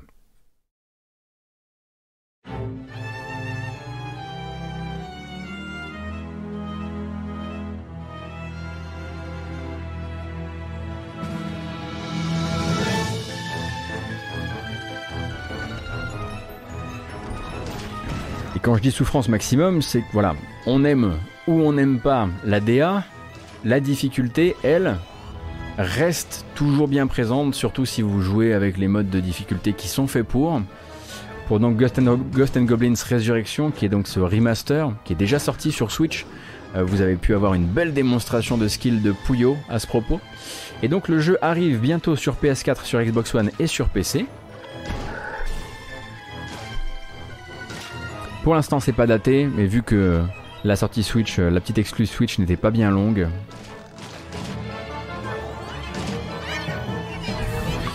Ça devrait bientôt arriver.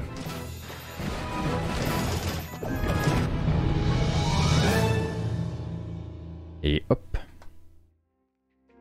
Attention à vous en revanche, hein, parce que ça c'est du, du jeu. c'est pas. On ne se. Comment dire On. On en prend plein la margoulette, quoi. Il hein n'y a pas d'autre. Euh, si, y a sûrement d'autres manières de le dire, mais ça, c'est la mienne. C'est marrant parce qu'on a vraiment changé de, discours. les gens disent c'est beau, euh, la DA est tellement fraîche, euh, la DA tue. Alors que sur un ancien trailer qu'on avait passé en matinale, c'était là genre ok merci les jeux flash, j'en veux pas. Je pense vraiment qu'il y a eu une vraie prise de conscience sur la création de cette bande-annonce en particulier. Mais c'est bien de voir, enfin on en voit les effets quoi.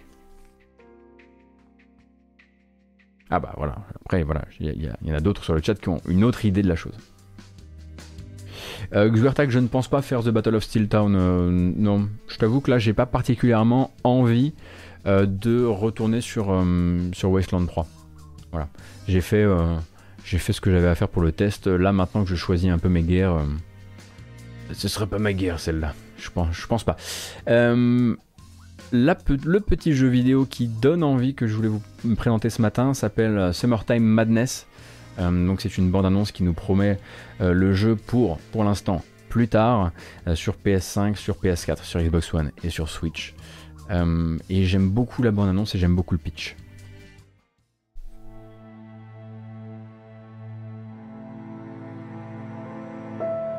Donc Summertime Madness est, comme vous pouvez l'imaginer, un jeu de balade narrative, mais avec une très très grosse emphase sur la mise en scène, comme vous pouvez le voir. Euh, déjà, je trouve le jeu très très beau. et donc, l'histoire du jeu, c'est l'histoire d'un peintre euh, tchèque qui, euh, pendant euh, la Seconde Guerre mondiale, au moment où les choses tournent très très mal, va se voir proposer un contrat, un contrat un peu particulier, euh, qui est d'abandonner sa vie terrestre pour partir se réfugier dans l'une de ses peintures.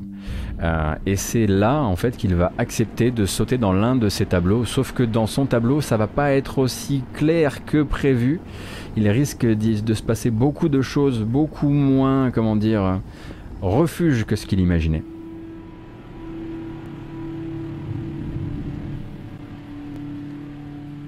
Et donc Summertime Madness a d'ores et déjà une démo sur Steam. Vous l'entendez? C'est Pop. Il adore les jeux vidéo. On va le laisser. C'est lui qui décide. S'il doit, doit miauler pendant 10 minutes, c'est le temps de Pop désormais.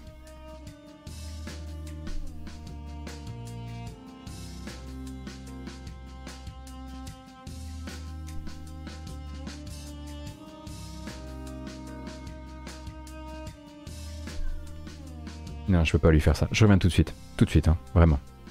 C'est l'affaire d'une seconde.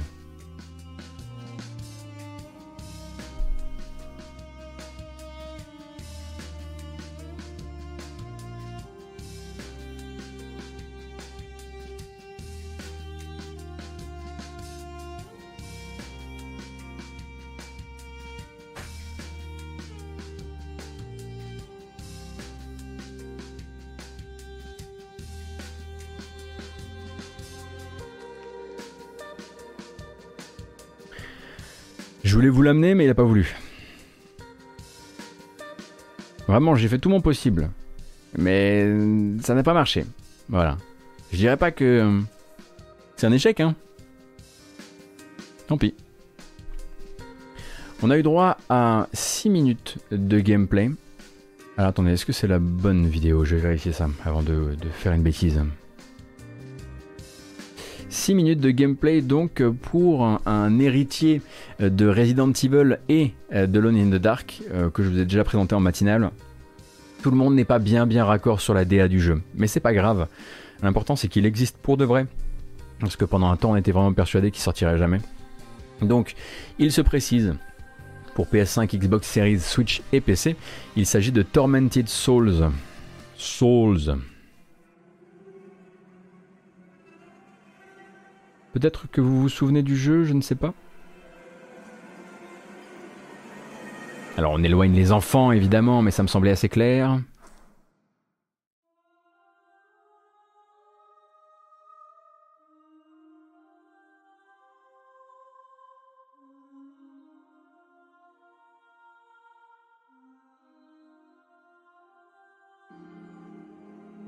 C'est une oui. Alors celui-ci va vraiment euh, vous euh, vous faire le coup de la gestion d'inventaire euh, à fond. Hein. C'est très shiny comme DA, certes. Et donc du gameplay à l'ancienne avec des caméras fixes, gestion de l'inventaire très Resident Evil dans l'esprit, puisque c'est un hommage. Hein. Donc je préfère, vous prévenir tout de suite. Ça fait longtemps que ça a l'air un peu claqué comme ces jeux d'horreur qui ont probablement des choses à dire malgré une technique et une DA pas toujours évidente. Euh, mais je sais qu'il y a des fans de Resident Evil. Je sais qu'il y a des gens qui sont capables euh, de passer outre bah, déjà le design parfois des persos. Aussi, je continue à vous présenter euh, les vidéos de Tormented Souls.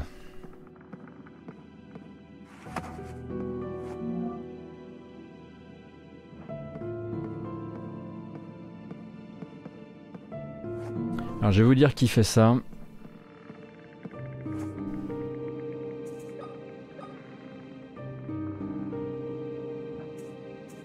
Ah, on entend du doudoune. Je, je vais essayer de capturer doudoune pendant que vous regardez du gameplay.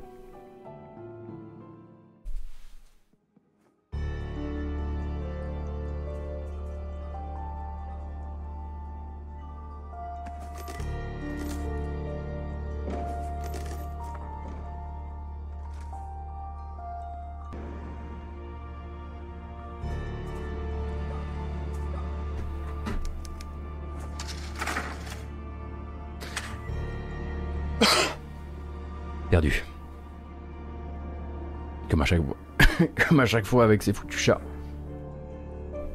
Alors musicalement, en revanche, l'hommage, on le sent bien. Donc c'est développé, que je vous dise, par Dual Effect et Abstract Digital. Alors je crois que ce sont des studios asiatiques, mais je suis plus sûr.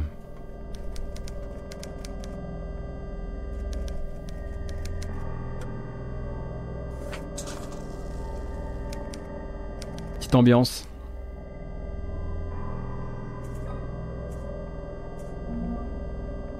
Ah, c'est, non, c'est pas du tout un studio asiatique, c'est un studio chilien. Dual Effect. Donc la petite séquence de Dr Maboul. Je vais pas vous mettre tout le gameplay, hein, mais vous avez largement de, voilà, de quoi découvrir en l'occurrence euh, sur, euh, euh, sur le projet. Il y a 6 minutes en tout et pour tout. Il y en vous avez, il me semble, une dizaine encore avant ça qui pourront voilà, vous permettre de peut-être explorer le truc si ça vous branche, évidemment. Hein, je ne vous force pas, puisque même dans la communauté des fans de, de Survival Horror à l'ancienne, la DA ne fait pas que des heureux. Et globalement, moi, je vais doucement le sortir effectivement de ma sphère, on va dire, d'intérêt, euh, puisque quand je le montre, euh, j'ai l'impression que les gens se disent qu'on aurait pu faire autre chose de notre temps que de regarder, euh, de, regarder des infos sur Tormented Souls. Donc, je vous dirai simplement, au fait, si ça vous intéresse, il y a une nouvelle bande-annonce ou un truc comme ça. Ou alors, si un jour je le vois apparaître sous un nouveau jour et qu'il m'a l'air un peu moins claqué au sol, parce qu'il m'a l'air parfois, parfois malheureusement un peu claqué au sol, je vous le dirai. Est-ce que j'ai fait les Dark Side Detective Chinese Man? J'ai fait la première saison et je m'apprête à faire la deuxième.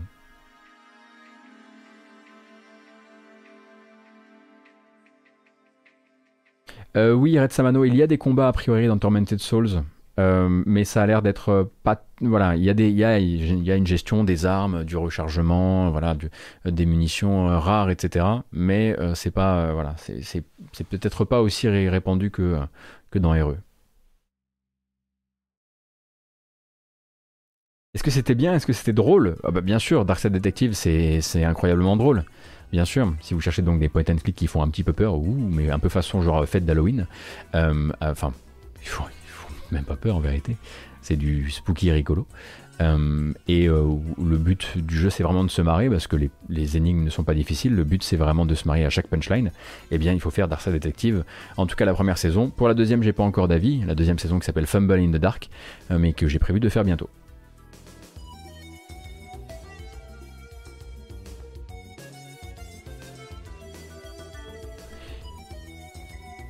T'as fait la deuxième saison du coup, Xer Enfin Déjà Incroyable. Faut vraiment que je m'y colle.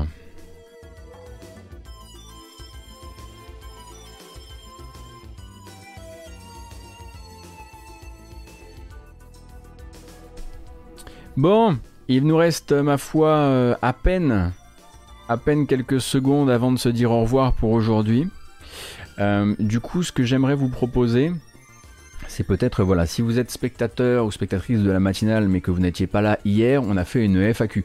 On a fait une FAQ sur euh, euh, l'avenir de la chaîne, rassurez-vous tout va bien, euh, sur l'avenir de la matinale, ce qu'on veut en faire, comment le format va évoluer, les années Game Cult aussi, comment j'ai fait la transition de l'un à l'autre, etc. Voilà, il y a beaucoup de gens qui avaient beaucoup de questions, du coup on a fait une FAQ. Elle est disponible en VOD sur Twitch. Je pense la mettre aussi en VOD sur, sur YouTube. Il suffit voilà, de faire une petite miniature et de poster ça sur sur Pour les gens que ça intéresse. On a discuté pendant 2h, 2h15. si ça peut vous brancher, si vous avez des questions, si vous avez posé des questions sur le Google Form, eh bien, ça les, les, réponses se sont retrouvées dans, ce format FAQ. Et après, on a fait un blind test. Alors, désolé, le blind test, hein, vous connaissez un peu l'histoire. C'est soit on est là sur le bon moment pour profiter du truc, soit bah, effectivement il n'y a pas de VOD.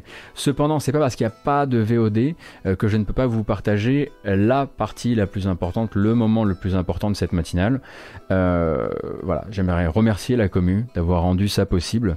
Euh, vraiment, vraiment de tout mon cœur. Merci, merci, merci. C'est parti.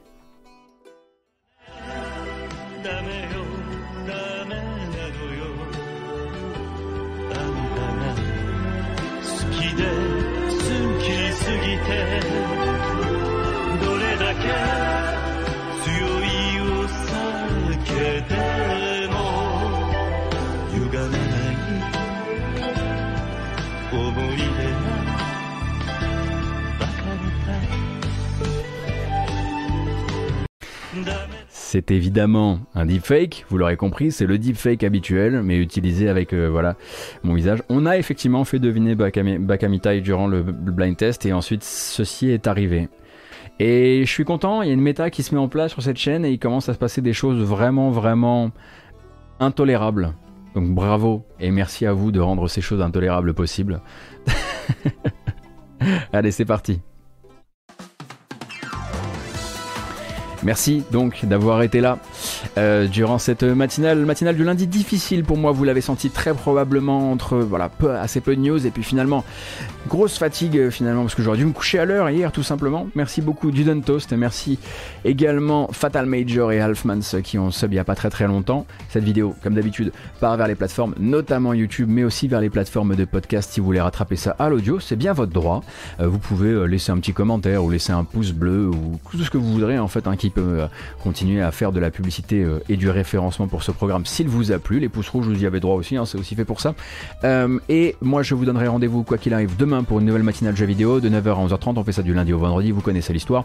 Et très probablement du jeu vidéo cet après-midi en live. À chaque fois, je dis ça et en fait, je le fais pas. Mais là, je sens que ça va bien se passer. J'y crois à mort. Merci d'avoir été là pour moi ce matin. J'en avais besoin. J'espère que j'ai pu aussi vous aider à vous sortir la tête du fondement. Et à bientôt. A plus.